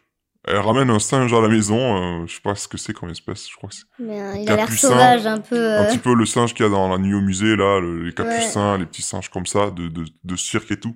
D'ailleurs, je me pose la question est-ce que ça s'est vraiment arrivé et ça montre vraiment une autre époque où genre euh, tu peux avoir un singe comme tu peux avoir un chat ou un chien chez toi. Enfin, alors que c'est interdit vraiment, c'était genre des animaux euh, qui sont victimes de de de, de trafic d'animaux exotiques et tout, ou qui seraient échappés d'un zoo ou d'un cirque. Enfin, c'est un peu de la maltraitance. C'est pas des animaux qui sont faits pour être euh, en chez soi en mode domestique et tout. Bon, bref, du coup, ils gardent euh, le singe et tout. euh. et en plus, bah, elle l'appelle comment? Elle appelle Benny, non? Ouais, c'est ça. Ouais, donc c'est ah, c'est quand même c'est évident. C'est particulier. Et aussi, il y a une, il y a aussi, il y a, on voit aussi une scène où il y a quasiment rien n'est, des, enfin, rien n'est vidé des cartons ou quoi. Il y a son, il y a son piano qui est encore emballé, tout ça. Enfin, genre, ah ouais, je me souviens plus de ça. ouais, c'est même le, le père, il le dit à un moment, ouais, t'as même pas, euh, t'as même pas enlevé, euh, t'as même pas désemballé ton piano, tout ça, genre. euh, Enfin, elle est pas bien du tout, quoi. Elle est en mode dépression, elle est loin de Ben- Benny. euh, Ouais, il lui manque et tout. Il a pas pu les suivre. puis, Et euh, le, le père est pas au courant. euh, En fait, on sait pas s'il est au courant en les lisant. On peut se dire qu'il se doute. ouais, Parce que tu sais, sur euh, le chemin euh, pour aller lors du déménagement, il s'arrête. Genre, elle fait une crise et elle veut sortir de la voiture. Et il s'arrête un moment. Et il dit, laissez-la, elle a besoin de, de temps pour se reposer. Et là, elle a une discussion avec euh, Samy euh, qui lui dit que ça va bien se passer, machin. Et elle lui dit, oui, mais il me manque et tout. Après, euh, c'est pas la relation que tu penses qu'on avait, tout ça. Et il fait, non, mais j'imaginais rien. oui, elle lui dit qu'ils ont jamais fait l'amour ou quoi. Ça se dit genre, euh, Ouais, mais bon... ça après, on sait pas, mais. Bon, Après, voilà, chacun est libre de juger et tout. juste, en fait, bon, on en parlera après peut-être, mais genre, je sais pas, je, je- moi j'étais plus du côté du père, étrangement, parce qu'en fait, il nous présente pas le père comme... euh, c'est horrible, mais c'est ce truc de... euh, quelle serait la raison pour laquelle elle le trompe, tu vois euh, Moi, c'est juste le... mais C'est triste, mais c'est le fait qu'elle ne l'aime pas, ou elle ne l'aime pas comme lui. Enfin, plus. euh, oui, voilà. Mais ça nous est pas vraiment montré. Euh, et pas non plus aussi, on voit jamais elle seule avec Benny, tu vois. C'est toujours en arrière-plan quand ils étaient ensemble en famille. Donc tu peux pas vraiment t'attacher au truc. Euh, et t'as l'impression que c'est une espèce de caprice ou quoi. Alors qu'en fait, ça a l'air de durer depuis de nombreuses années. Et que du coup, elle se voile la face euh, dans une espèce de, de, de, de bonheur familial qui serait faux, quoi. Et elle voudrait juste refaire sa vie avec euh, ce mec-là, Benny et tout, mais elle n'ose pas quitter son mari parce que bah aussi l'époque oblige. euh, c'est pas quelque chose qui se fait euh, couramment de divorcer tout ça. euh. En plus, euh, s'ils sont à fond aussi dans quand même un peu la, religion juive et tout, enfin tout type de religion, t'as le truc du mariage qui est un truc sacré, je pense, et donc euh, t'es censé être dans la fidélité jus- jusqu'à la mort avec ton partenaire, ton ou ta partenaire. Euh, et ensuite, euh, donc voilà, les jours c'est cool. Euh, Il y a Samy qui va présenter euh, sa petite amie à ses parents. Euh, On le voit lors d'une scène de repas, tu sais, où euh, là ils se prennent la tête les deux parents, chacun à un bout de la table, et ils embarrassent un petit peu Samy devant sa, nouvelle petite amie Monica. Euh, où genre, euh, il y a la passion de Samy pour le cinéma qui, qui est remis sur le tapis. Euh, lui qui dit que ça lui est passé et tout. Enfin, il y a le père qui salue ça en mode euh, comme s'il aurait grandi, ou il était passé à autre il a chose. mûri. Oui, voilà, il dit ça, euh, tu as mûri, tout ça, et puis voilà, maintenant... En fait, c'est toujours le truc gênant quand tu parles d'une personne qui est dans la pièce, mais comme si elle était pas là. Tu parlais à la troisième personne, donc lui, il est en mode, oh, s'il vous plaît, arrêtez de parler de moi, je suis ici. euh. Et la mère qui lui reproche qu'elle l'a jamais encouragé dans sa passion, mais qui est plus qu'une passion, et lui qui dit, mais non, c'était un hobby, tout ça, maintenant il a grandi, il pense plus à ça. Et, euh, et je crois que c'est Monica qui dit, euh, qui dit, ah oui, euh, il y a le Ditch Day à filmer. Le Ditch Day qui est un petit peu... euh, Moi j'avais un équivalent euh, à notre lycée, on appelait ça le persan. C'était genre 100 jours avant le bac. C'est les élèves de terminale qui ont une journée où euh, ils ont pas cours et ils font un peu ce qu'ils veulent. Mais genre, enfin ils viennent, euh, si je crois ils ont cours quand même. Mais euh, tu viens costumé comme c'était carnaval et tu fous un peu le bordel, tu fais des blagues, tout ça, machin. Et après tu vas en boîte de nuit, enfin je sais pas, mais en gros c'est un peu une espèce de, de fête pour fêter la fin des études, euh, en tout cas du secondaire avant de passer à la fac ou d'aller travailler et tout. Du coup là j'ai vécu, enfin j'ai vu le truc un peu pareil où genre là en gros c'est une journée euh, off où ils vont à la plage parce que eux ils ont la chance quand même en Californie d'être euh, au bord de, de la mer et tout et donc ils vont euh, faire une journée à la plage quoi. euh, voilà c'est un peu ça. Et oui, c'est un petit peu euh, l'occasion de filmer un peu tous les camarades avant qu'on se sépare. Et euh, le film qui serait projeté lors du traditionnel bal de fin de promo, euh, Très américain. quoi. bal de fin d'année, quoi. Et, euh, et je sais qu'il y a un plan, un moment, euh, où euh, il marche dans les couloirs du lycée, et puis hop, il s'arrête deux secondes devant cette affiche-là. Il y avait écrit Day, tout ça, euh, recherche euh, caméraman, je sais pas quoi. Mais tu sais, ça, c'est... Ça, ça, ça passe assez vite et tout. Mais du coup, le fait qu'il s'arrête, on voit qu'il y a quand même toujours un peu un intérêt pour lui. Sauf qu'il a pas touché une caméra depuis qu'il a vendu, qu'ils sont déménagés d'Arizona. Et je crois, du coup, il en a même plus. Et donc, c'est là que euh, la fille a dit euh, Ah ouais, mais si tu veux, mon père, euh, il a une euh, Harry quelque chose et tout. Et là, il fait Une Harry, Harry Flex. Enfin, voilà, il y a tout de suite le, le côté technique. hop, paf, il y a comme un déclic et ça ressort dans sa tête. Et là, il commence à, à balbutier tout seul en mode Ah oui, c'est une caméra euh, avec un chargeur de magasin qui peut tourner jusqu'à 6 minutes tout seul. Enfin, il, il commence à être dans son chariot technique C'est comme si on l'avait réveillé. hein, mode, Ouais, c'est ça. Allez, arrête. En fait, son désir de de, cinéma euh, n'est jamais parti. Il était endormi et puis paf, il y a peut-être un truc qui s'est réveillé à ce moment-là. Et donc, euh, pour faire taire euh, aussi euh, la dispute entre ses deux parents, il fait OK, OK, c'est bon, j'accepte, euh, je vais aller filmer ce truc-là et tout. Et plus tard, du coup, arrive ce qui devait arriver, c'est-à-dire euh, les parents annoncent qu'ils vont se séparer. Le truc, c'est que on sait pas vraiment, on, on les a pas vus seuls vraiment se disputer.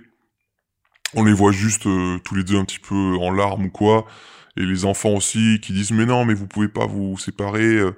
En fait, on comprend pas vraiment, je trouve, euh, euh, qui va vivre avec qui, tu vois. Est-ce qu'il y en a un qui va repartir euh, J'ai l'impression à ce moment-là, c'est Mitzi, donc la mère, qui dit qu'elle bah, va repartir voir Benny tout ça en Arizona parce qu'il lui manque et tout ça. Et donc je sais pas, euh, c'est un peu flou, tu vois. Euh, là, en regardant sur Wikipédia, euh, lors du résumé du film, ils disent que du coup, bah, il serait sûrement au courant de la liaison euh, Burt. Euh, il l'aurait appris d'une manière ou d'une autre, ou alors que c'est Mitzi qui lui aurait dit parce qu'elle en pouvait plus et en fait elle a envie de se barrer d'ici, quoi. Et donc, euh, ouais, t'as as les enfants qui sont en larmes au milieu de tout ça. La scène est assez, voilà, euh, pour toute personne euh, ayant vécu ça, c'est pas, c'est jamais un bon moment à passer. Et, donc, euh, voilà, c'est la scène qui arrive. Et euh, Samy, lui, vu qu'il est au lycée, il est quand même assez âgé. Enfin, en fait, quand j'entendais parler des parents de Spielberg qui s'étaient séparés, moi, je pensais, j'avais cru comprendre que c'était quand il était jeune, je dirais, soit début préadolescent, tu vois, à la puberté, donc euh, 10-12 ans. Parce que je peux comprendre, du coup, le côté, euh, tu as du mal à te construire, ou genre, c'était un peu ce truc de père ou parent absent qui fait que, voilà, t'as t'as un attachement particulier, euh, là, ça serait pour la mère et tout. Sauf que là, je trouve que, du coup, dans le film, euh, je sais pas, je trouve qu'il y a une relation assez bien avec l'un, les deux parents, tu vois. Et finalement, s'ils se séparent, c'est quand lui, il arrive au début de sa vie d'adulte. Donc oui, c'est, je sais pas, si c'est toujours un fils à papa ou fils à maman. Enfin, tu vois, genre en mode qui quitte pas le nid familial avant longtemps. Donc euh, oui, euh, c'est comme si ça reste un adolescent, mais get over it, man. Ça a 18 ans.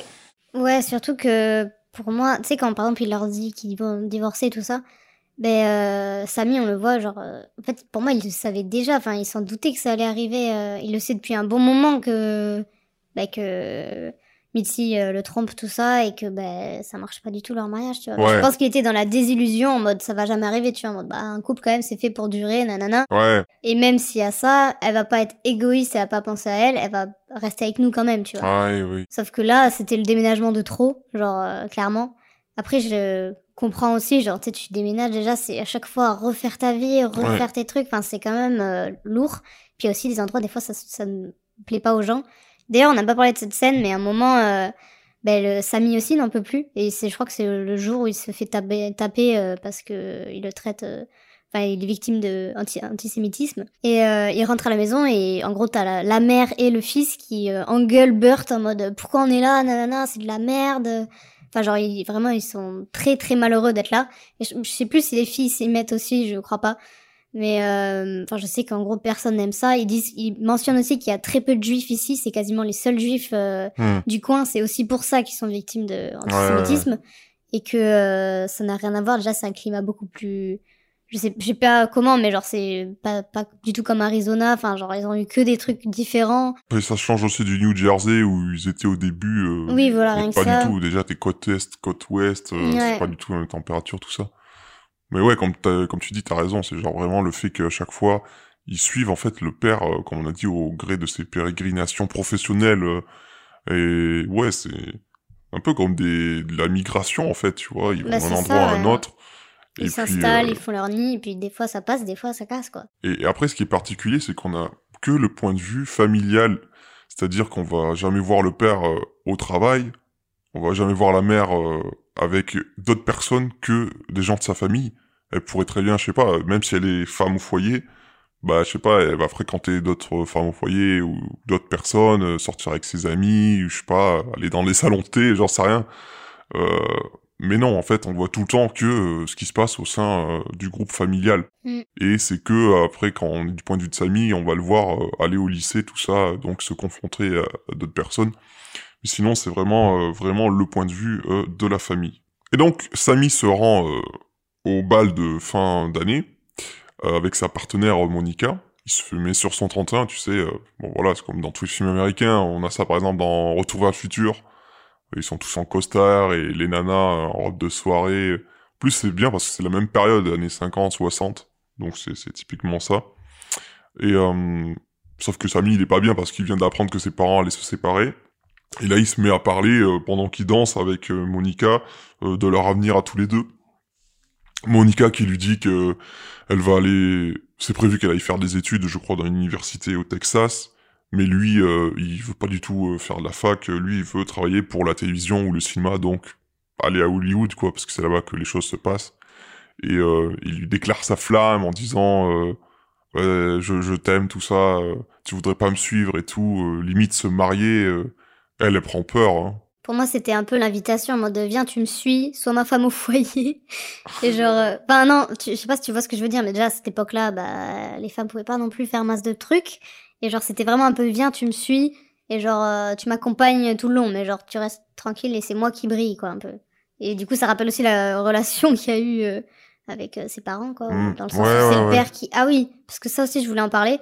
Euh, sa mère, du coup, je pense qu'il y a avec sa dépression, tout ça, c'est aussi dû au fait qu'elle a dû un peu céder à sa passion euh, pour laisser passer sa mère, sa, vie de famille et son rôle de mère et euh, ouais, femme au foyer, tout ça. Mais en gros, euh, on raconte et même, je crois que c'est l'oncle Boris qui en parle dans le sens où ben elle, elle est artiste depuis tout petite, quoi. Genre, elle est passionnée de musique et donc de piano et qu'elle a jamais pu euh, aller au bout de ça parce qu'en fait elle avait sa famille, il y avait le mari à s'occuper et puis les enfants donc elle a choisi cette vie-là. Elle le répète très souvent qu'elle a choisi et que non non c'est moi qui voulais nanana.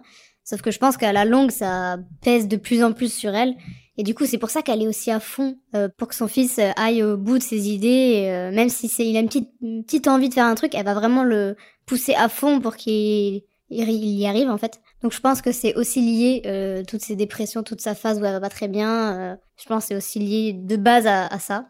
Ouais, tout à fait. Comme t'as dit, euh, bah, c'est une pianiste de talent et que l'oncle Boris disait quand elle était petite, elle jouait déjà du piano. Enfin, et elle a c- cette scène où il l'entend et il dit à Samy, tais-toi, juste écoute. Et il dit, ta mère, elle aurait pu être concertiste et regarde, elle a abandonné tout ça, elle a fait le sacrifice. C'est ça, c'est des questions de sacrifice quand t'es artiste. Soit tu sacrifies tes choix, enfin, ta famille, ou euh, tu, sac tu sacrifies ta famille, c'est ça? Pour euh, un choix égoïste pour toi, ou tu te sacrifies toi pour ta famille? Tu peux pas faire euh, les deux. exactement ça. Et, euh, et oui, on a plusieurs scènes où on la voit faire des répétitions, euh, parce que quand même, malgré ça, pour ça que je te disais que je comprenais pas, qu'on la montre pas vraiment en tant que femme au foyer, on la montre plutôt euh, faire euh, des, des trucs de piano, et euh, plusieurs fois il est dit, ah oui, elle a joué à la télévision, tout ça, comme si elle était un petit peu connue, tu vois. Ouais, mais pour moi, tu vois, ça c'était euh, vraiment au tout début, tu vois. Genre. euh, Oui, après, on le voit de moins en moins. que au New Jersey ou un truc comme ça, tu vois. Mais le fait qu'après elle déballe pas les cartons et qu'elle laisse le piano, tout ça, euh, Oui, rien que ça. Et puis ouais, je pense cette scène magnifique où justement c'est quand ils arrivent en Californie, je crois, dans une nouvelle baraque qui est encore plus grande et tout, et que c'est filmé du coup avec la caméra là Super 8 euh, de Samy. C'est muet du coup, mais on voit que les images. Et il y a le père qui fait des signes en mode ah là tu vas mettre ton piano et tout. Enfin on comprend tout. Ah oui. Et je crois il y a un plan sur la mère et on voit qu'elle se décompose ou enfin on voit qu'elle est pas bien, elle est triste euh, euh, dans son visage et tout. T'arrives à lire dans le regard de l'actrice que ça va pas du tout. euh. Et euh, et ouais, mais c'est pour ça que oh, juste pour revenir sur le truc pianiste, plusieurs fois je trouvais marrant le, le truc quand il mange, il mange dans des assiettes jetables Ah en carton, des couverts en plastique et à la fin ils, ils mettent tout dans la nappe pour le jeter. Et il y a le Boris là, l'oncle Boris qui disait mais euh, ta femme elle aime pas faire la vaisselle. Or ok, ça fait quand même une remarque un peu misogyne, tout ça, mais bon, c'est faut remettre dans le contexte de l'époque. Et, euh, et puis le père Burt qui dit non, mais c'est aussi parce que c'est pas bon pour une pianiste, tout ça. Faut pas qu'elle abîme ses mains, c'est son petit travail, tu vois. Pour ça que j'étais en mode ah, ben si elle, elle vit de ça pour moi, sinon. Euh, Ouais, non. si c'est une femme au foyer euh, qu'elle fait pas, euh, bah, comme on dit, genre le truc de s'occuper des enfants ou tâches ménagères, qui est vraiment du coup la définition de quand t'es femme au foyer. Voilà, c'est pour ça que je trouvais que c'était un peu flou. euh. Oui, non, je statut. comprends. Bah, en tout cas, pour moi, c'est genre juste, oui, elle est pianiste, mais elle a jamais pu prouver qu'elle était plus que ça, quoi. Et puis c'est le truc classique des qu'on retrouve dans beaucoup de films qui parlent de d'une vocation artistique euh, qui est souvent transmis euh, du parent à l'enfant et que les parents n'ont pas forcément réussi dans cette voie-là, donc ils vont pousser leurs gosses qui sont aussi dans ce truc-là à réussir là où eux ont échoué. Exactement, ouais. Mais euh, voilà, tout ça pour. On s'est un peu égaré, mais de base, on parlait, oui, du bal. Où Samy proposait du coup à Monica de vivre loin avec elle. Du coup, qu'elle soit sa femme au foyer, un peu. Enfin, moi, je l'ai compris comme ça, en tout cas. Interprété comme ça. Et, euh, et du coup, Monica est un peu affolée. Elle lui dit, wow, genre, calme-toi. En fait, elle, elle voyait. bah, C'est très mature d'ailleurs de sa part, je trouvais. Mais genre, elle voyait déjà une relation bah, temporaire entre eux, en mode, bah, elle, elle part au Texas, lui, il veut partir. euh, euh, aller au cinéma, tout ça, euh, sûrement euh, Hollywood, on ne sait pas trop encore. Mais euh, du coup, ils ont deux vocations différentes et elle lui dit bah désolé, ça va pas être possible, tout ça. Donc euh, lui, Ouais. il lui avait offert un. Euh, Ah oui, euh, un collier euh, pendentif euh, avec une croix euh, chrétienne. Là. Ouais, une croix chrétienne. Peut-être c'est en or. Je sais pas si c'est en or, mais on dirait un truc euh, pas mal quoi. Et du coup, elle lui rend euh, comme euh, signe euh, qu'ils vont rompre. Bah ouais, c'est carrément une scène de rupture là. Le, le pauvre Samy, il, il se prend une gifle après. euh. En plus, il est pas très malin hein, parce que on a oublié de préciser, mais genre il danse leur espèce de slow, il lui fait sa déclaration et tout. Mais pendant qu'il fait la déclaration, en gros, il lui dit ouais, mes parents ils vont se séparer, ça va pas et tout. Et du coup, c'est là qu'elle le prend mal aussi en mode euh, non mais attends, euh, genre tu me fais ta déclaration parce que tes parents ils vont se séparer, tu te sens pas bien. Du coup, euh, c'est pour ça que tu dis que tu m'aimes et que tu veux qu'on vive ensemble et tout Ah oui. machin. Mais moi, je suis pas du tout, je peux pas faire ça. Et c'est vrai, ouais, que du coup, c'est assez mûr comme choix. Bah, pour elle, c'est plus un truc de flirt au lycée et tout. Et lui, on dirait, se présenté en tout cas comme si c'était sa même première euh, histoire d'amour et que du coup, il est à fond dedans et ça y est, euh, il va, il, se voit projeter des, il fait des, plans sur la comète avec elle et il se voit vivre, euh, enfin, se marier sûrement, un truc comme ça, quoi. Pour moi, bah, c'est. je pense pas que. Enfin, sais, je pense que bah, de toute façon, ils sont aimés, tout ça, voilà. Mais euh, lui, je pense que c'est pas non plus l'amour de sa vie, c'est juste puisque ses parents vont se div- divorcer, tout ça, il stresse, il a peur et du coup, il a pas envie de se retrouver seul. Et c'est pour ça qu'il lui déclare un peu sa flamme, enfin, pas sa flamme, mais genre, euh, lui demander de rester avec, avec euh, lui parce qu'il va se sentir seul, il va bah, devoir affronter un peu la vie euh, tout seul. Enfin, c'est comme ça quand t'es jeune adulte, quoi, au final. Et euh, pour moi, c'est pas en mode. Enfin, c'est un peu pas de. C'est de l'amour forcé, comme peut-être aurait pu avoir. Ben, euh, euh, Burt et euh, Mitzi, dans le sens où euh, faut qu'on soit ensemble parce que c'est pratique comme ça, c'est bien, on sera bien ensemble. Hmm. Mais c'est pas du vrai amour, tu vois. Et genre, il aurait pu faire la même erreur, entre guillemets, que ses parents, quoi. Ouais, c'est vrai. Et se retrouver dans le cas de, de, euh, de Mitzi, en fait, des années Ouais. plus tard. Dit comme ça, c'est vrai que j'avais pas pensé, mais ouais, il y a carrément ce truc-là. Donc finalement, ouais, c'est vrai que ouais, c'est très juste comme analyse, je trouve. Mais bref, du coup, euh, après, euh, il trouve, euh, on l'appelle pour qu'il diffuse euh, donc le film tourné sur la plage, le pour le le ditch day, que tout le monde va pouvoir admirer.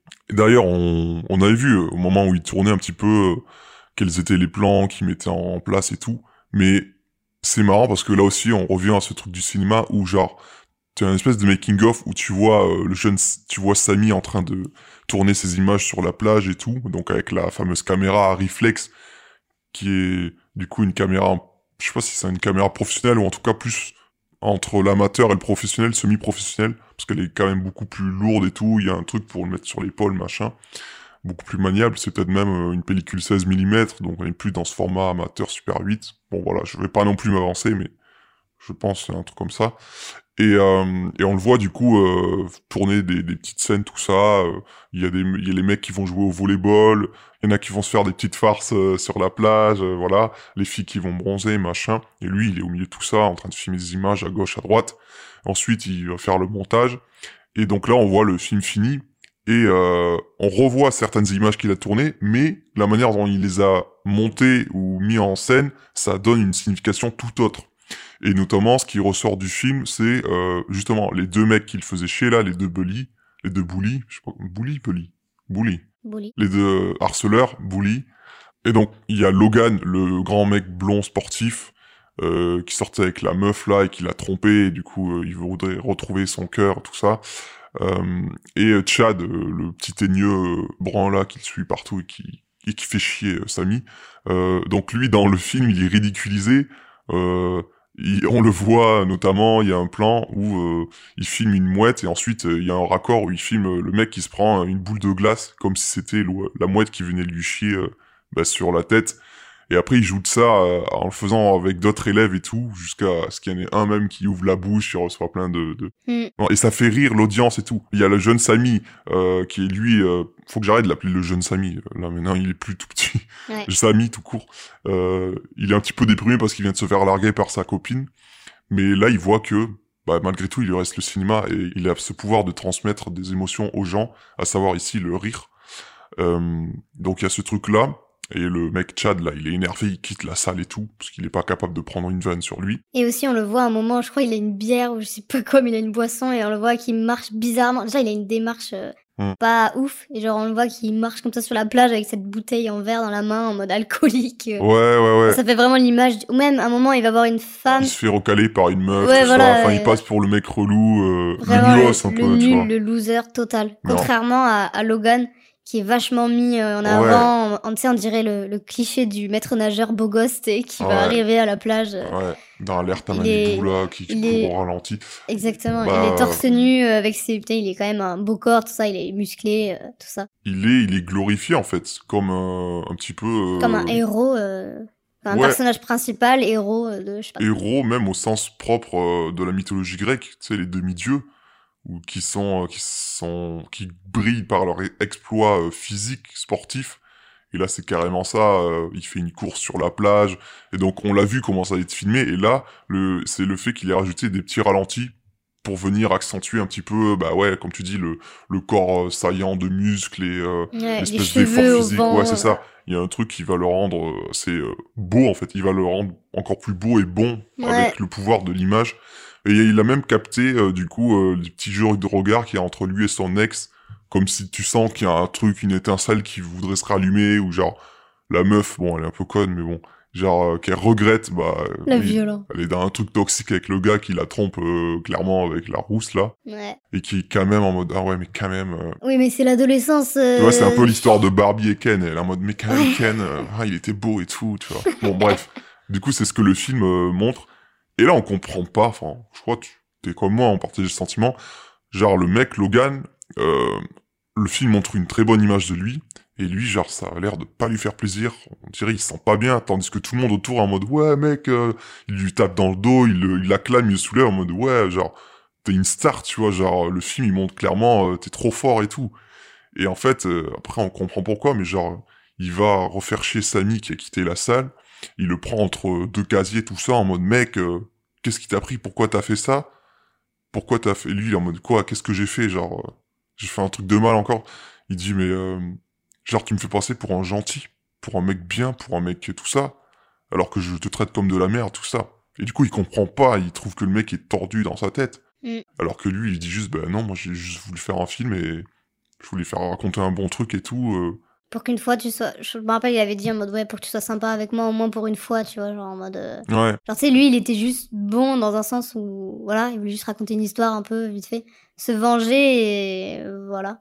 Et euh, l'autre, il le prend super mal en mode pourquoi t'es bon, pourquoi t'es gentil? je t'avoue que quand on voyait les scènes où il tournait sur le plage, il filmait pas mal euh, le mec et tout, qui joue au volet, j'étais en mode, c'est bizarre, pourquoi il insiste autant sur lui et tout. euh. Ouais. On dirait genre, il a une fascination euh, presque comme un truc d'amour qui est non dit, tu vois. Mais justement. en fait, là, c'est plus l'amour pour, euh, le mec en mode personnage de sa fiction, tu vois. C'est Ouais. genre, euh, tu aimes la personne et tu veux la rendre belle ou beau dans ton truc, donc euh, tu vas la glorifier. C'est ça qui est, qui est très beau, très fort dans cette scène, je trouve. C'est le pouvoir des images, le pouvoir du cinéma.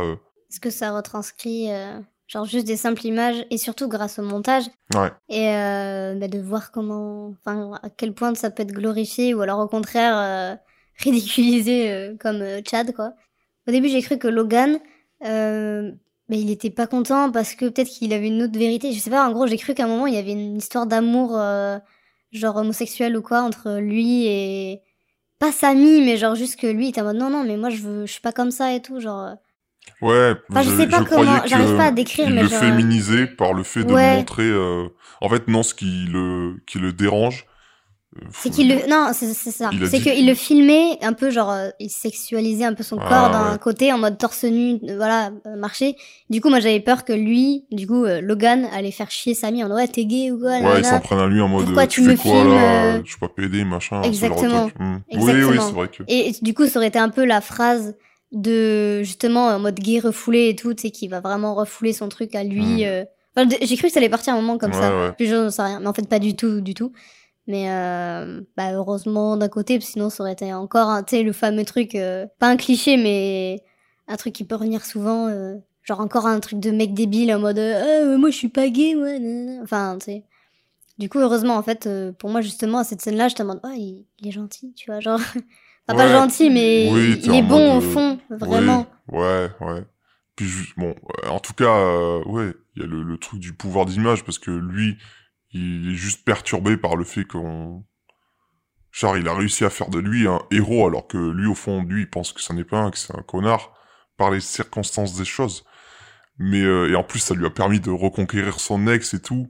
Et c'est ce que lui dit Samy, regarde, euh, comme à la fin du film, euh, t'es le mec qui a la fille, tu vois. il Et got genre, the girl at Ouais, the c'est end ça, c'est ça. C'est, c'est vraiment le pouvoir du, du cinéma, quoi. Et, euh, et d'un autre côté, on a Chad, lui, qui est énervé, qui s'apprête à... Ah oui, il court vers lui pour le taper, et finalement, Logan le défend en mode... euh, il le tape, euh, Chad. Enfin, il Mm. tape son propre pote, euh, il lui dit dégage et tout. Et quand même, il faut pas abîmer sa fierté d'homme, sa virilité. Il lui dit, ouais, par contre, tu gardes ça pour toi, il s'est rien passé.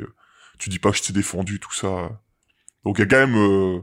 oui ce côté-là qui revient, tu vois. Il y a toujours ce truc masculinité toxique, ouais le patriarcat qui, qui revient. C'est toujours le mec en mode. Oh. Et aussi, ce que je voulais dire euh, sur euh, Logan, c'est que euh, à un moment, il dit à cause du film, bah, du coup, puisqu'il paraît bon et tout ça, il est obligé maintenant de d'avoir cette image-là. Genre maintenant, il est. C'est horrible, mais genre, il est obligé d'être bon, gentil, être un modèle, être un héros un peu. Hmm. Je sais pas si tu vois ce que je veux dire. C'est pour ça qu'aussi il était mal. Parce que c'est pas son image qu'il l'est vraiment. Genre, en vrai, Ouais. du coup, comme on sait, c'est un connard, le mec qui trompe la meuf. il, il défend euh, son pote antisémite, il dit rien, il, il laisse faire, quoi. Et du coup, là, il a cette image d'être bon, tout ça. Donc, il se sent forcé, obligé d'être comme ce mec-là. Du coup, euh, je pense que c'est aussi pour ça qu'il était énervé. euh.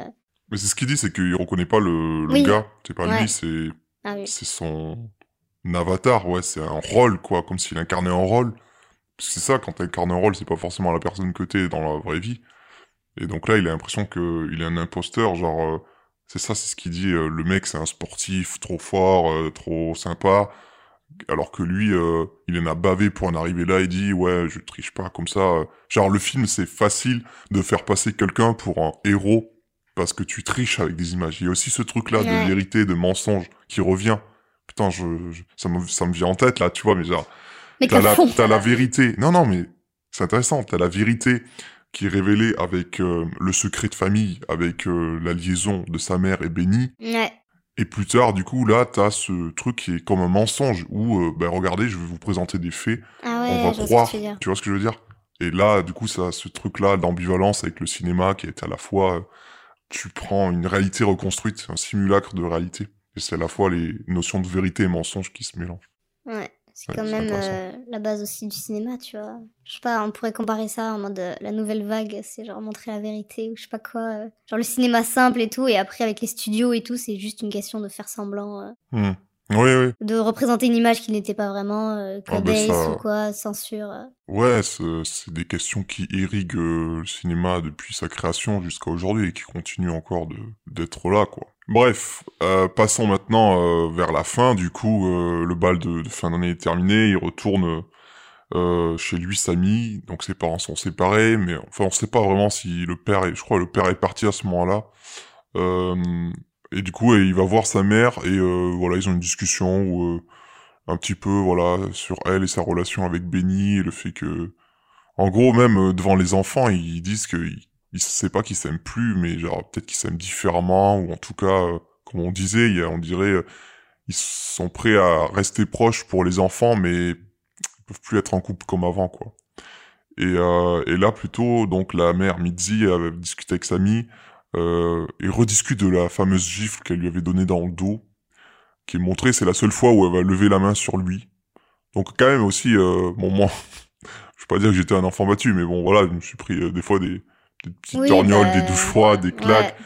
Donc euh, bon, c'est vrai qu'aujourd'hui c'est, je vais pas dire ah c'était mieux avant parce que c'est pas toujours bien, on peut, on peut faire ça sans violence et tout, mais enfin voilà là c'est présenté. Peut-être c'est le fait, je sais pas, qu'il ait grandi dans un univers euh, très féminin dans le sens où bah il y avait juste son père comme figure on va dire euh, masculine. Après c'était il était entouré de filles, de sœurs, sa mère et tout, euh, voilà.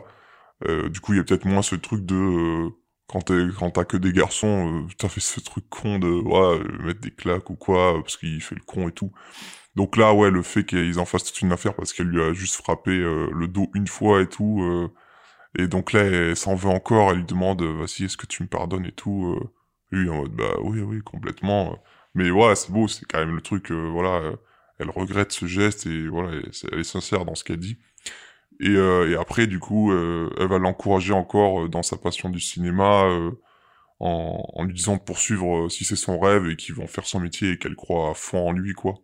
Mais ça, c'était quand même depuis le début, elle a jamais douté sur l'instant, je pense, de, de ce qu'il voulait faire. Et c'était vraiment le vrai soutien qu'il a reçu tout au long de sa vie, Ouais. en tout cas de son enfance.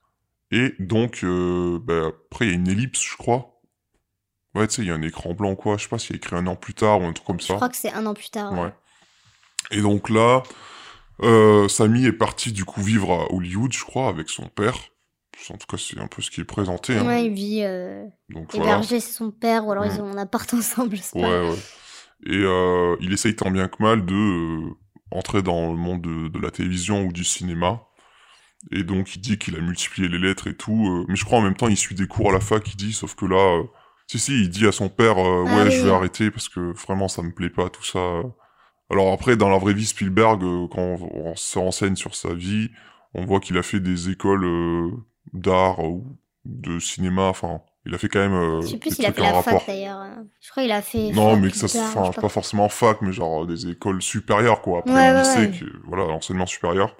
Et donc là, euh, il discute avec son père, euh, tout ça, euh, lui disant que bah, c'est pas possible, il peut plus faire euh, des trucs d'études. Lui, il veut vraiment se donner toutes ses chances pour travailler à la télévision, au cinéma. Et, et euh, il lui dit, écoute, de toute façon, t'es comme ton père, enfin, t'es comme moi, les chiens font pas des chats. Il lui dit, moi, j'ai toujours été obstiné dans ce que je faisais, je fais jamais les choses à moitié, il faut que ce soit à fond, et t'es comme moi, donc euh, je vais pas t'arrêter, si tu dois faire ça, tu feras ça. Et je trouvais ça bien, tu vois, c'est pas non plus genre une espèce de refus catégorique, c'est quand même pas agréable d'avoir des pics un peu tout au long euh, quand tu veux te lancer dans un truc, mais c'est pas non plus un gros stop qu'il lui mettait, parce qu'il était pas quelqu'un de très autoritaire non plus, donc ça aide aussi, j'ai l'impression. Mais ouais, pour moi, il, euh, vraiment, il le, il le laissait aussi un peu tranquille, juste pour lui, il le prenait pas vraiment au sérieux. Et c'est justement là, le truc de l'ellipse un peu de un an plus tard. Déjà, le père, on dirait pas une autre personne, mais genre, il a l'air euh, pas bien. Genre, enfin, d'un côté, en mode, je pense qu'il réussit très bien sa vie, tout ça, euh, c'est cool. Mais, euh, je sais pas, il, il, un peu, pas saoulé, mais genre un peu, je sais pas, euh, Bah, il vit seul, déjà, il a l'air célibataire, pas de Oui. s'être reconstruit une vie Ouais, voilà. comme sa mère, parce que, oui, tu sais, genre, il regarde du courrier reçu, et c'est des photos de, bah, du coup, du reste de la famille, avec la mère qui retourne en Arizona, avec les sœurs sûrement, pour, euh, et des photos d'une fête, comme un anniversaire ou quoi, et il voit les photos, et genre, on voit, là, limite sur le point de craquer, et, ouais, euh, c'est et c'est parce qu'on le voit, euh, on voit qu'il voit son, ex-femme, qui est, Avec son ex meilleur ami aussi. Ouais, faut, ouais, faut- c'est faut ça. pas oublier aussi que bah c'est ok, il y a sa femme, mais il y a aussi son meilleur ami. Ouais, genre, enfin, qui était dit comme son meilleur ami et son collègue et tout. Et genre, euh, imagine les deux personnes que tu penses aimer le plus au monde, donc ton meilleur ami et ta femme. Bah les deux, ils ont une affaire. Enfin, c'est c'est quand même horrible, tu vois, pour le père. euh. Mm. Et, et d'ailleurs, euh, ça me fait penser, euh, quand tu parlais de trouble, ou de- moi je parlais de Ouais. triangle amoureux, il y avait un moment bizarre où, euh, lorsqu'ils s'engueulent, euh, qu'ils sont sur le truc de... Enfin, sur le point de se séparer, elle lui dit euh, que Benny lui manque tout ça, euh, il lui dit, de toute façon, tu sais que ça a jamais été vraiment ton ami, euh, enfin, elle lui dit pas, euh, elle lui dit pas, ouais, c'est... C'était mon ami. euh. Ouais, c'est ça. Elle En plus, elle lui dit pas, euh, genre, euh, je l'aime ou je sais pas quoi. Elle dit, c'est mon ami, tu sais, comme si elle n'osait pas s'avouer le truc non plus.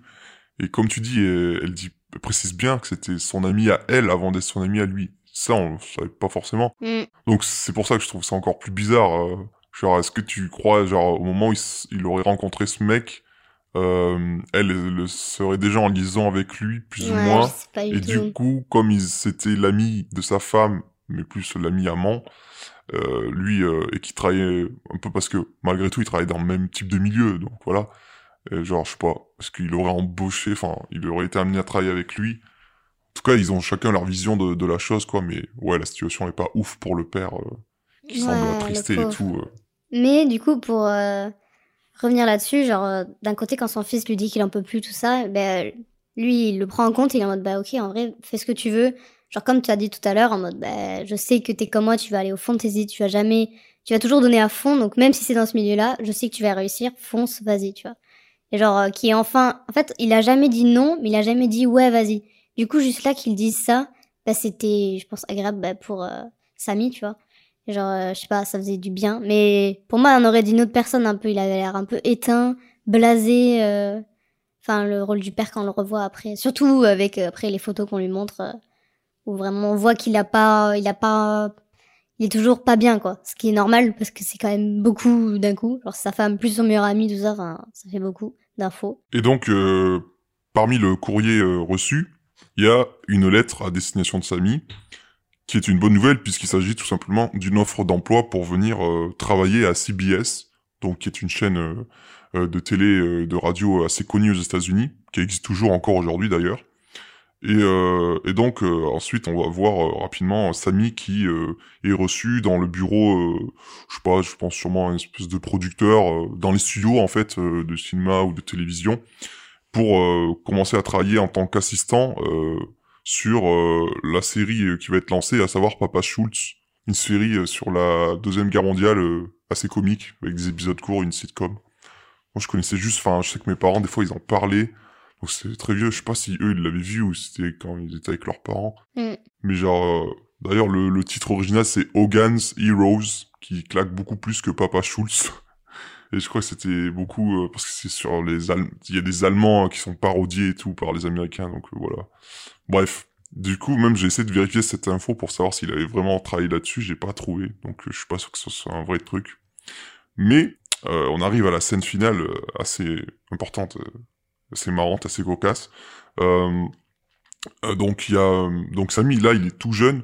C'est pas précisé son âge, mais si on se réfère un petit peu à la période euh, et par rapport à la vie de Spielberg, il aurait tout juste, bah il avait 18 ans, enfin il devrait avoir 19-20 ans, un truc comme ça. Euh, et donc là, euh, le producteur lui dit, euh, tiens petit, euh, ça te dirait de voir le plus grand réalisateur de tous les temps ou un truc comme ça. Plus grand cinéaste de tous les Ouais, temps. genre, euh, bah vas-y, viens, il est en face, dans le bureau d'en face. Et du coup, il est en mode intrigué, en mode ok, ok. Et il se rend dans le bureau, et euh, il y a personne, enfin, il y a juste la secrétaire euh, du gars qui l'attend, et il dit, bah vas-y, euh, reste ici, il, est en train de manger, je pense qu'il arrive euh, dans peu de temps et tout, euh, voilà, si tu veux lui parler et tout. Du coup, il est en mode ok, ok. Et donc là, il est assis dans le bureau, et on a... euh, alors moi, je me demandais... euh, Ok, alors je cherchais est-ce que qui ça pouvait être? Parce que je connais pas forcément les influences de, de Spielberg et tout, euh, mais je pensais oui c'était un, un vieux Western, réalisateur. euh, non pas western, non je pensais à un réalisateur des périodes de la période classique, tu vois l'âge d'or d'Hollywood euh, des années euh, entre 30 et 50, tu vois. Moi je sais pas, je pensais à Orson Welles parce que voilà. euh, je vois que c'est un cinéaste assez connu et tout, mais il était assez compliqué, euh, surtout à cette période. Et en fait, on, on, on découvre euh, avec un panoramique, un panneau à 360 degrés, toute la salle et on voit en fait les affiches de films qu'il y a sur les murs. Et là, on reconnaît euh, des affiches des films euh, bah, de John Ford, qui est très célèbre pour avoir fait beaucoup de westerns avec John Wayne. C'était les deux mecs euh, inséparables et tout. Qui est un cinéaste qui a influencé beaucoup d'autres cinéastes par la suite, mais qui est un peu, je dirais, je crois, tu sais que j'ai vu aucun film qu'il a fait, donc je serais pas vraiment le meilleur pour le juger, mais ça reste quand même euh, une mise en scène assez classique, tu vois, un truc hollywoodien à, à l'ancienne, quoi. Et euh, mais parmi euh, les films qu'elle a réalisés, euh, le dernier, enfin le, le, le mouvement de caméra de panoramique s'arrête sur l'homme qui tue à Liberty Valance. Celui qu'il a vu au cinéma qui avec était, les voilà, le western qu'on l'a vu voir au cinéma plutôt dans le film. Et qui avait l'air déjà fasciné un peu en... Ah et je crois Mm. que c'est après ou avant. Non, c'est après qu'il fait du coup son film de western avec Ouais, les cowboys ouais, ouais, là. c'est après, ouais. Bref, du coup, on comprend qu'il bah, il est censé voir John Ford, donc c'est pas rien pour l'époque, euh, genre, euh, bah, il commence à être vieux et tout, mais genre, voilà, c'est... Moi, je dirais que c'est un peu comme si aujourd'hui, il y avait un, un gamin de 18-19 ans qui était dans des bureaux et on lui dit, ouais, euh, bah tu vas voir Spielberg, tu vois. Ouais, c'est un peu l'équivalent, c'est ça qui est fou. Et, euh, et du coup, euh, à un moment, paf, il y a quelqu'un qui rentre en trombe et tout. Et donc, ah, ça y est, c'est John Ford et tout. Et euh, même moi, tu vois, je n'arrivais pas à m'imaginer quelle tête il avait, John Ford. Mais quand il est entré, j'étais en mode, ah putain, je crois que j'ai déjà vu des photos en noir et blanc. Et j'étais en mode, oui, c'est à ça qui ressemblait.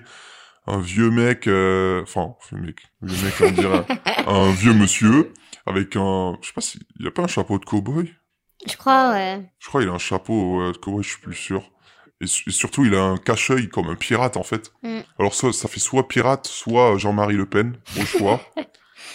et puis, il rentre dans son bureau sans dire bonjour ni merde et tout. Puis, hop, euh, la secrétaire a fait, bon, euh, allez, tu peux y aller, euh, t'as cinq minutes. Enfin, t'auras peut-être même juste qu'une minute. Mm. Et donc là, il entre dans le bureau. Et on voit euh, ce vieux mec... Ouais, je faisais rien. Et Non, on voit bah, ce vieux, vrai, ce vieux monsieur, ce vieux papy là, avec les joues creusées et tout. et là, je me suis rappelé d'un truc.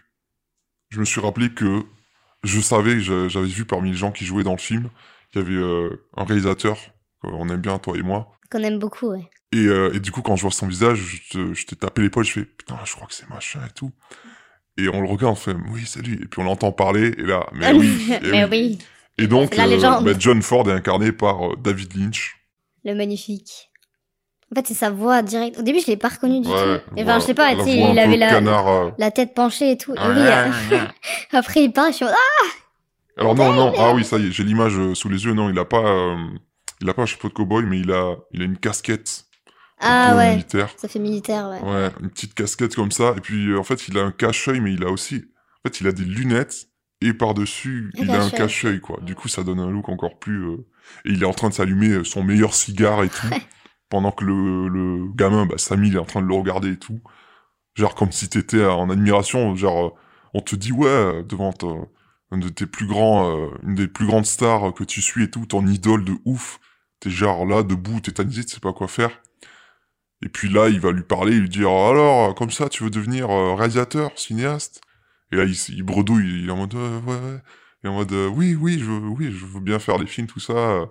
Et en mode ok.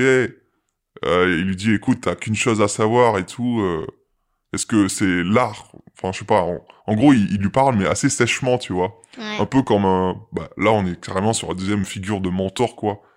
C'est une scène assez courte, mais qui le marquera peut-être, comme euh, le truc de l'oncle Boris, où il lui dit. euh, et là, il lui parle encore une fois de l'art, tu vois. C'est d'ailleurs, ouais, c'est marrant, c'est les deux, c'est des personnages assez âgés, donc il y a cette figure de sage, Mhm. et il lui parle de l'art et tout.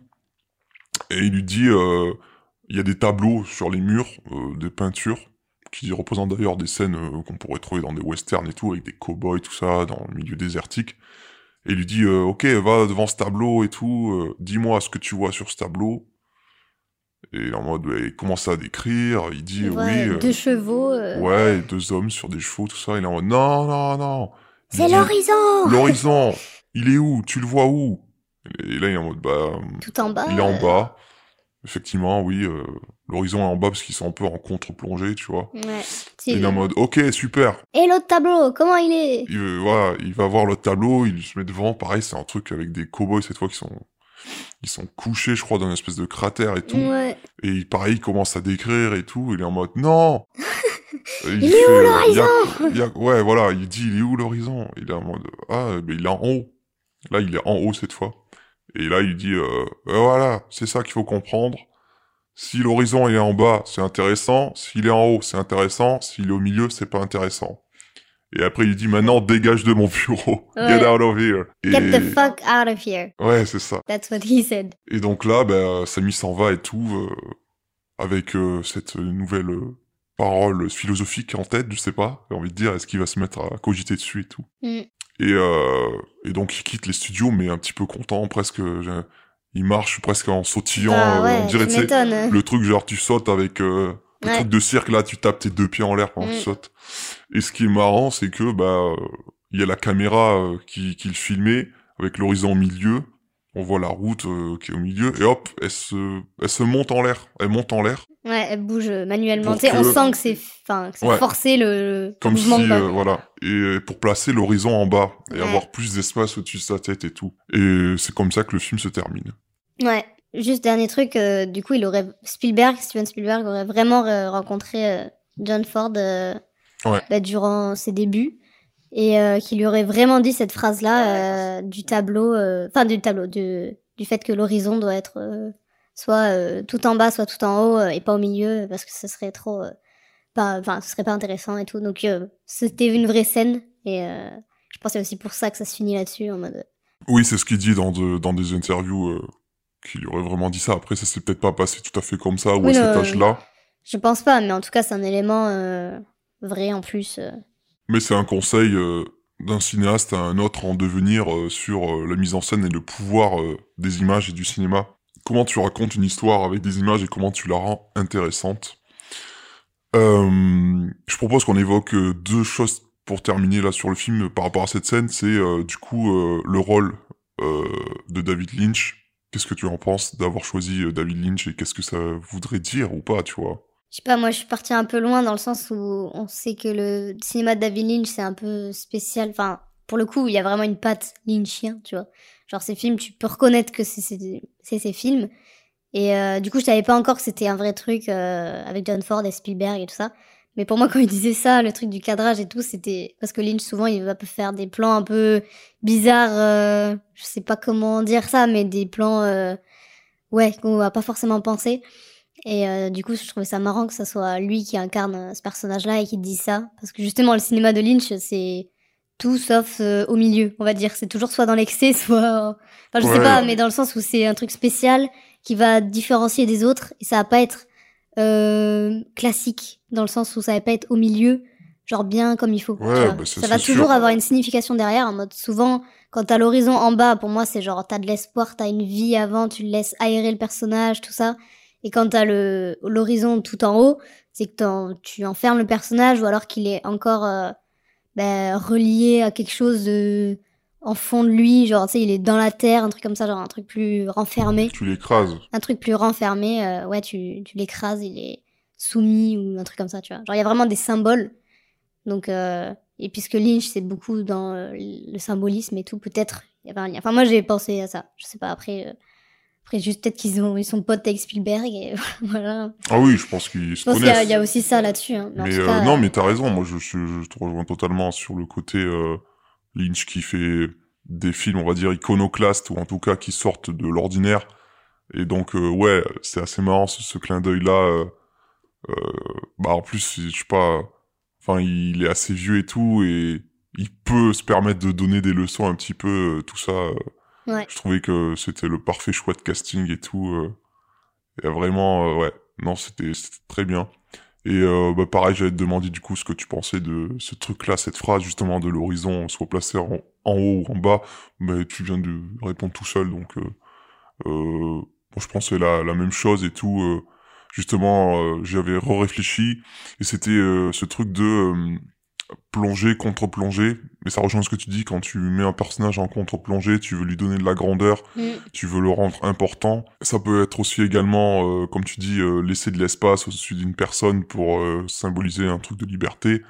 Et à contrario, quand tu fais l'inverse, tu vas chercher à écraser ton personnage, à le faire juger par un être supérieur ou quoi. Donc, Comme euh, plongée ou. Ouais, totalement. Bah, c'est c'est exactement ce que je voulais dire, ouais, par le, côté plongé qui est souvent utilisé quand tu as un personnage euh, dans une position, on va dire, inférieure et qui est dominé par quelque chose d'autre euh, qui le dépasse, quoi. Donc voilà, je pense qu'on a bien fait le tour euh, du film un petit peu, des thématiques qui le traversaient, des différents personnages et ce qu'il racontait euh, euh, du cinéaste.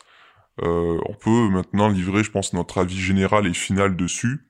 Euh, je vais commencer par ouvrir le bal en disant que euh, j'ai beaucoup apprécié euh, ce nouveau film de Spielberg. Je ne le mettrai pas non plus dans la catégorie, je pense, chef-d'œuvre. Peut-être si je le revois plus tard avec le recul, peut-être que je le reconsidérerai vraiment comme très très bon film. En tout cas, moi, si j'étais un cinéaste et que j'avais son âge et que je faisais un film comme ça et que c'était mon dernier film, tout ça, enfin, ça serait super. Genre, tu vois, il y a des cinéastes, euh, pour moi, ils sont très vieux, ils continuent à faire des films, ils devraient arrêter. Bah lui, euh, si c'était un peu le film testament, tu vois, c'est une magnifique lettre d'amour, je trouve, à sa famille, à ses parents, tout ça. Mais également, euh, lui, il a eu le, il a eu le recul nécessaire sur sa vie pour se mettre lui-même en tant que personnage de fiction. Et en fait, il a pas non plus la prétention de nous montrer sa carrière. Euh, après, peut-être qu'il fera une suite, j'en sais rien, je, je pense pas. Mais nous montrer, lui, après, en tant que jeune cinéaste, à travers la réalisation de ses différents films et tout, et le fait qu'il accède vraiment à la notoriété, il s'arrête vraiment avant. Juste vraiment, euh, c'est un gamin qui est, qui est né dans ça. Enfin, il est pas né dans ça, mais il s'est découvert une passion très tôt, puis il s'est mis à faire des petits films, et c'est, l'a jamais quitté. Et c'est presque comme si le mec, il avait un destin tout tracé, tu vois. C'était un cinéaste né, euh, il était fait pour, euh, pour faire ça. Euh, J'avais oublié d'évoquer, moi j'ai beaucoup aimé les scènes euh, où on le voit faire ses courts-métrages quand il est adolescent, et notamment le, le court-métrage où il fait le film de guerre, et on voit toute l'ingéniosité. euh, on avait vu avant le truc, les trous dans les pellicules pour faire les, les, les flashs de pistolet, et là ça va être, euh, bah, euh, ah je veux faire une explosion, qu'est-ce que je fais Euh, Je vais filmer euh, tel mec qui va marcher sur la planche, et ça va faire juste lever un nuage de poussière, il va y avoir les gerbes de sang, enfin ça va être des petits pochons de sang qui vont se presser sur la poitrine lorsqu'ils sont touchés pour faire croire que voilà il y a du sang qui coule d'une blessure. Et il n'y a pas assez de figurants. euh, du coup, il y a des figurants qui qu'on voit un moment euh, à droite de- du, du plan.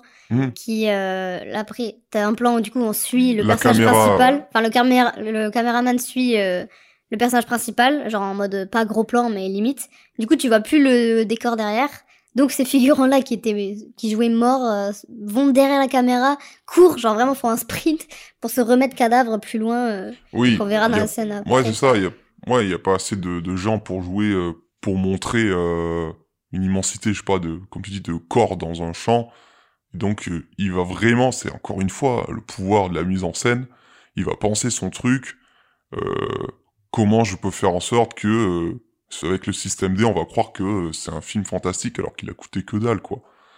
Et ouais, c'est ça. Tu réutilises. c'est vraiment un artisan, un artisan du, du 7e art et voilà, on peut, on peut s'estimer heureux euh, d'avoir été à la même époque que lui et tout, euh, et de continuer à pouvoir profiter de ses œuvres.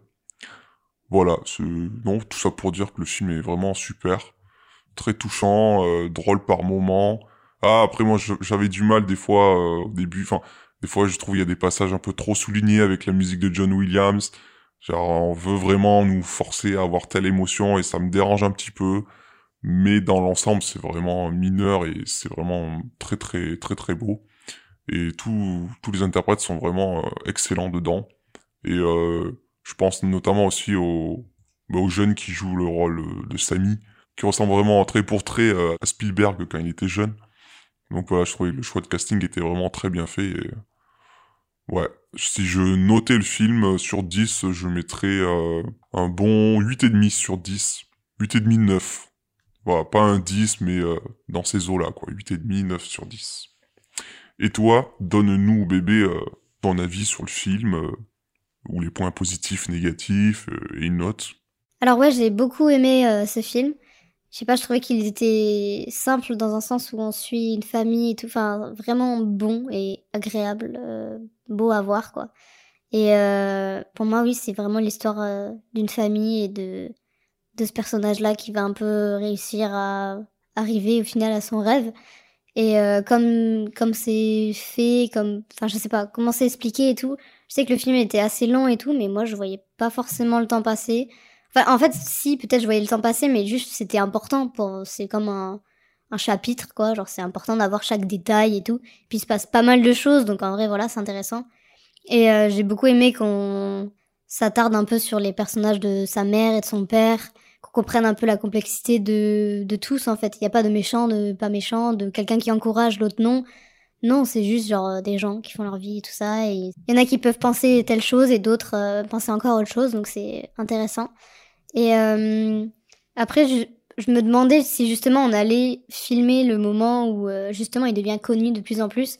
Mais finalement, je trouve ça bien qu'on le montre pas parce que ben on sait tout ce qui est, enfin beaucoup de gens, voilà, c'est Spielberg quand même, c'est pas n'importe qui. Et on n'a pas besoin en vrai de savoir ça. Genre on sait qu'il a réussi et du coup ça fait un peu la magie du film en mode dès le départ, t'es en mode ah ouais il est né comme ça, tout ça, nanana. Et du coup c'est pas euh, important forcément de le suivre euh, comme ça. Et euh, ouais, moi j'ai beaucoup aimé pareil comme toi euh, les scènes où on le voit où il fait ses courts métrages, surtout quand il est gamin ou quoi, ou le truc des cowboys, enfin son ingéniosité derrière tout ça, son envie et son ambition de toujours ouais faire des trucs, s'adapter tu peux pas faire tel moment, mais tu t'adaptes. Enfin, c'est vraiment euh, fort. Et ça donne envie de vraiment pas lâcher. Et genre, euh, toujours continuer. Genre, euh, même si peut-être qu'on sera pas le Spielberg de demain, tu vois. Genre, quand même, faire des trucs, c'est le plus important. Et voilà. Donc, je trouvais qu'il apportait un beau message un peu. même si on sera peut-être pas tout Spielberg, tu vois. Mais c'est pas grave. Au moins, juste faites, des trucs, genre, vivre de sa passion, tout en quand même essayant d'avoir l'argent quand même pour vivre, tu vois.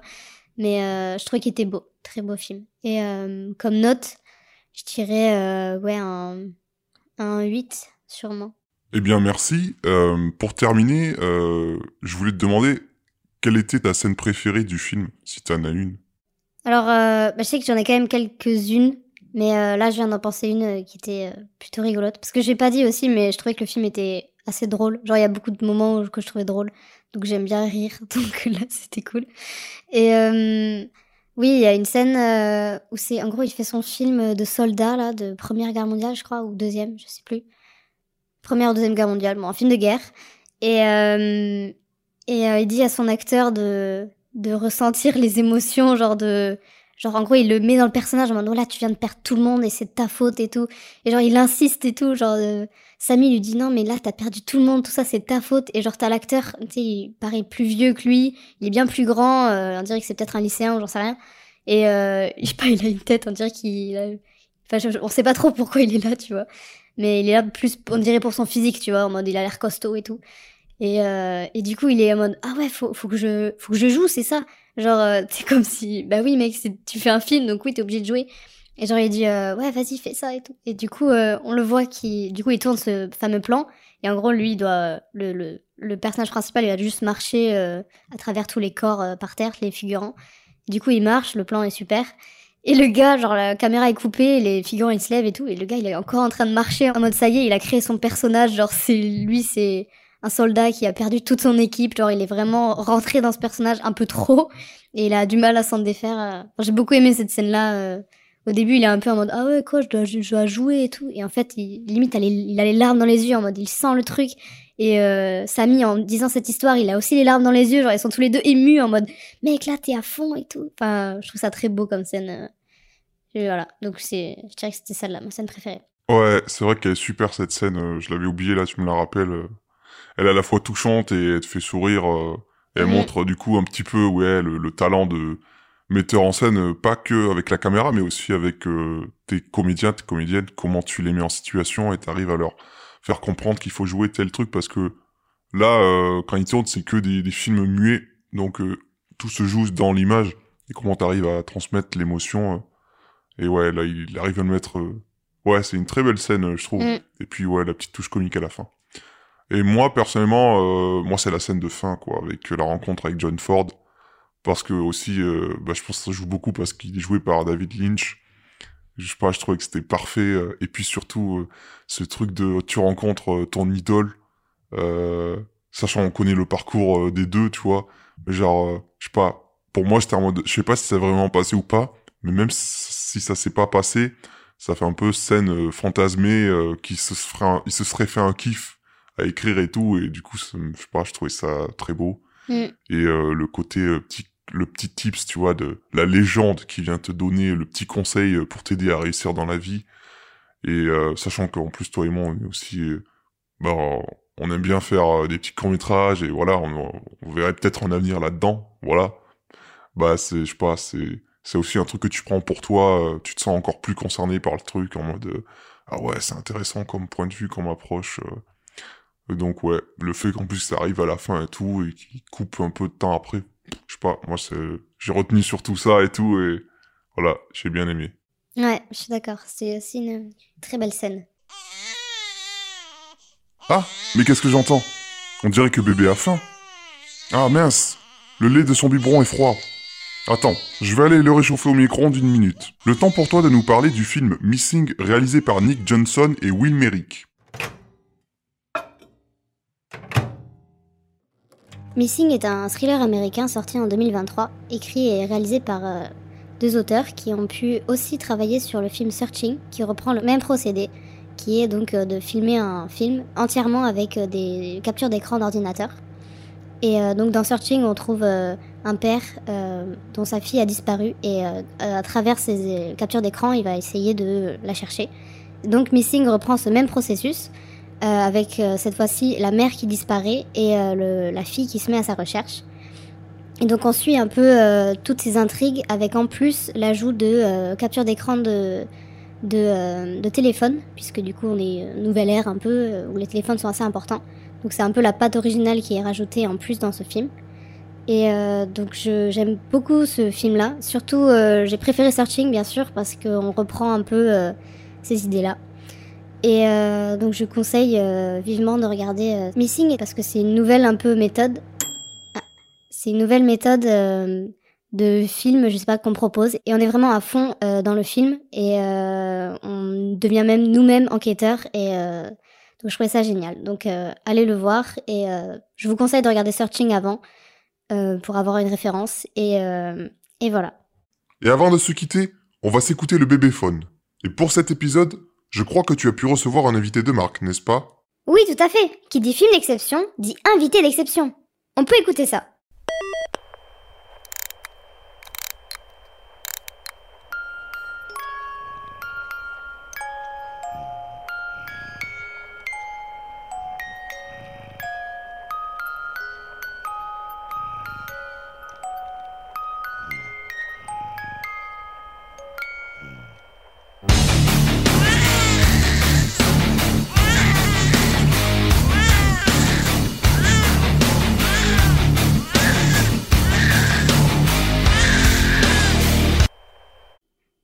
Steven Spielberg. Merci beaucoup d'être présent avec nous ici. Quel honneur pour nous de recevoir un si grand réalisateur comme vous. Merci beaucoup. Vive la France. Vous revenez avec ce film incroyable, très intime et personnel à la fois où vous évoquez à travers le personnage votre histoire personnelle, celle de votre famille durant les années 50. Excusez-moi, je vous arrête. Ce film n'est pas à propos de moi. Euh, vous êtes blagueur en plus. Du coup, vous pouvez nous parler du choix de Michelle Williams pour incarner votre mère dans le film? Désolé, mais je vous le redis encore, le film ne me parle pas de mon histoire, ni de ma famille. C'est une pure fiction. Ah, euh, mais je veux dire, entre nous, il y a quand même pas mal de points communs avec votre vie. C'est peut-être romancé, mais c'est bien de vous dont il s'agit. Regardez ce personnage principal, qui tombe amoureux du cinéma dès son plus jeune âge, et qui s'amuse à tourner des films avec la caméra Super 8 de son père. C'est un élément inspiré de ma vie, mais le jeune Sammy Fabelman n'est pas du tout une version jeune de moi. Oui, oui, bien sûr, les prénoms ont été changés. Mais le nom de famille, Fableman, Yes. Oui je veux dire, c'est... What do you mean? C'est quoi? Euh... Non, rien. Euh, laissez tomber. Du coup, il y a quand même d'autres éléments. Euh... Ah, par exemple, le personnage a trois sœurs, comme vous. Un père ingénieur en informatique, une mère ancienne pianiste, comme vous. Euh, L'acteur choisi vous ressemble quand même pas mal quand vous étiez jeune, vous trouvez pas? Il y a de nombreux éléments que je puise dans mon histoire, mais comme tout le monde. Vous savez, Stephen King a souvent écrit des personnages d'écrivains dans ses romans. Ça ne veut pas pour autant dire qu'il était Jack Torrance dans Shining. Euh... Il était quand même alcoolique. Ce n'était pas le meilleur exemple. Parlons des comédiens maintenant. Paul Dano est incroyable dans le rôle de votre père. Comment vous l'avez choisi?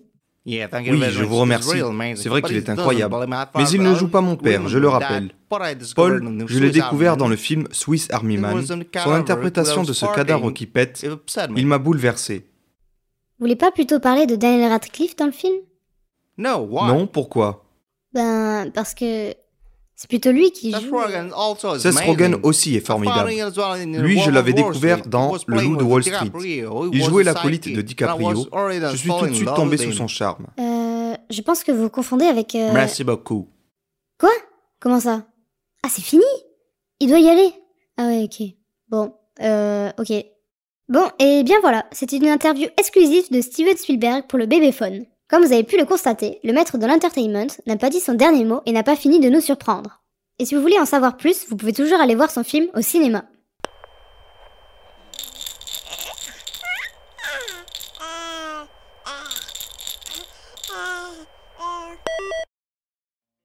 Et bien voilà, le podcast touche à sa fin. C'était Bébé, qu'est-ce qu'on regarde ce soir? Merci beaucoup de nous avoir écoutés. Prenez soin de vous, allez voir des films et on vous dit à, la, prochaine.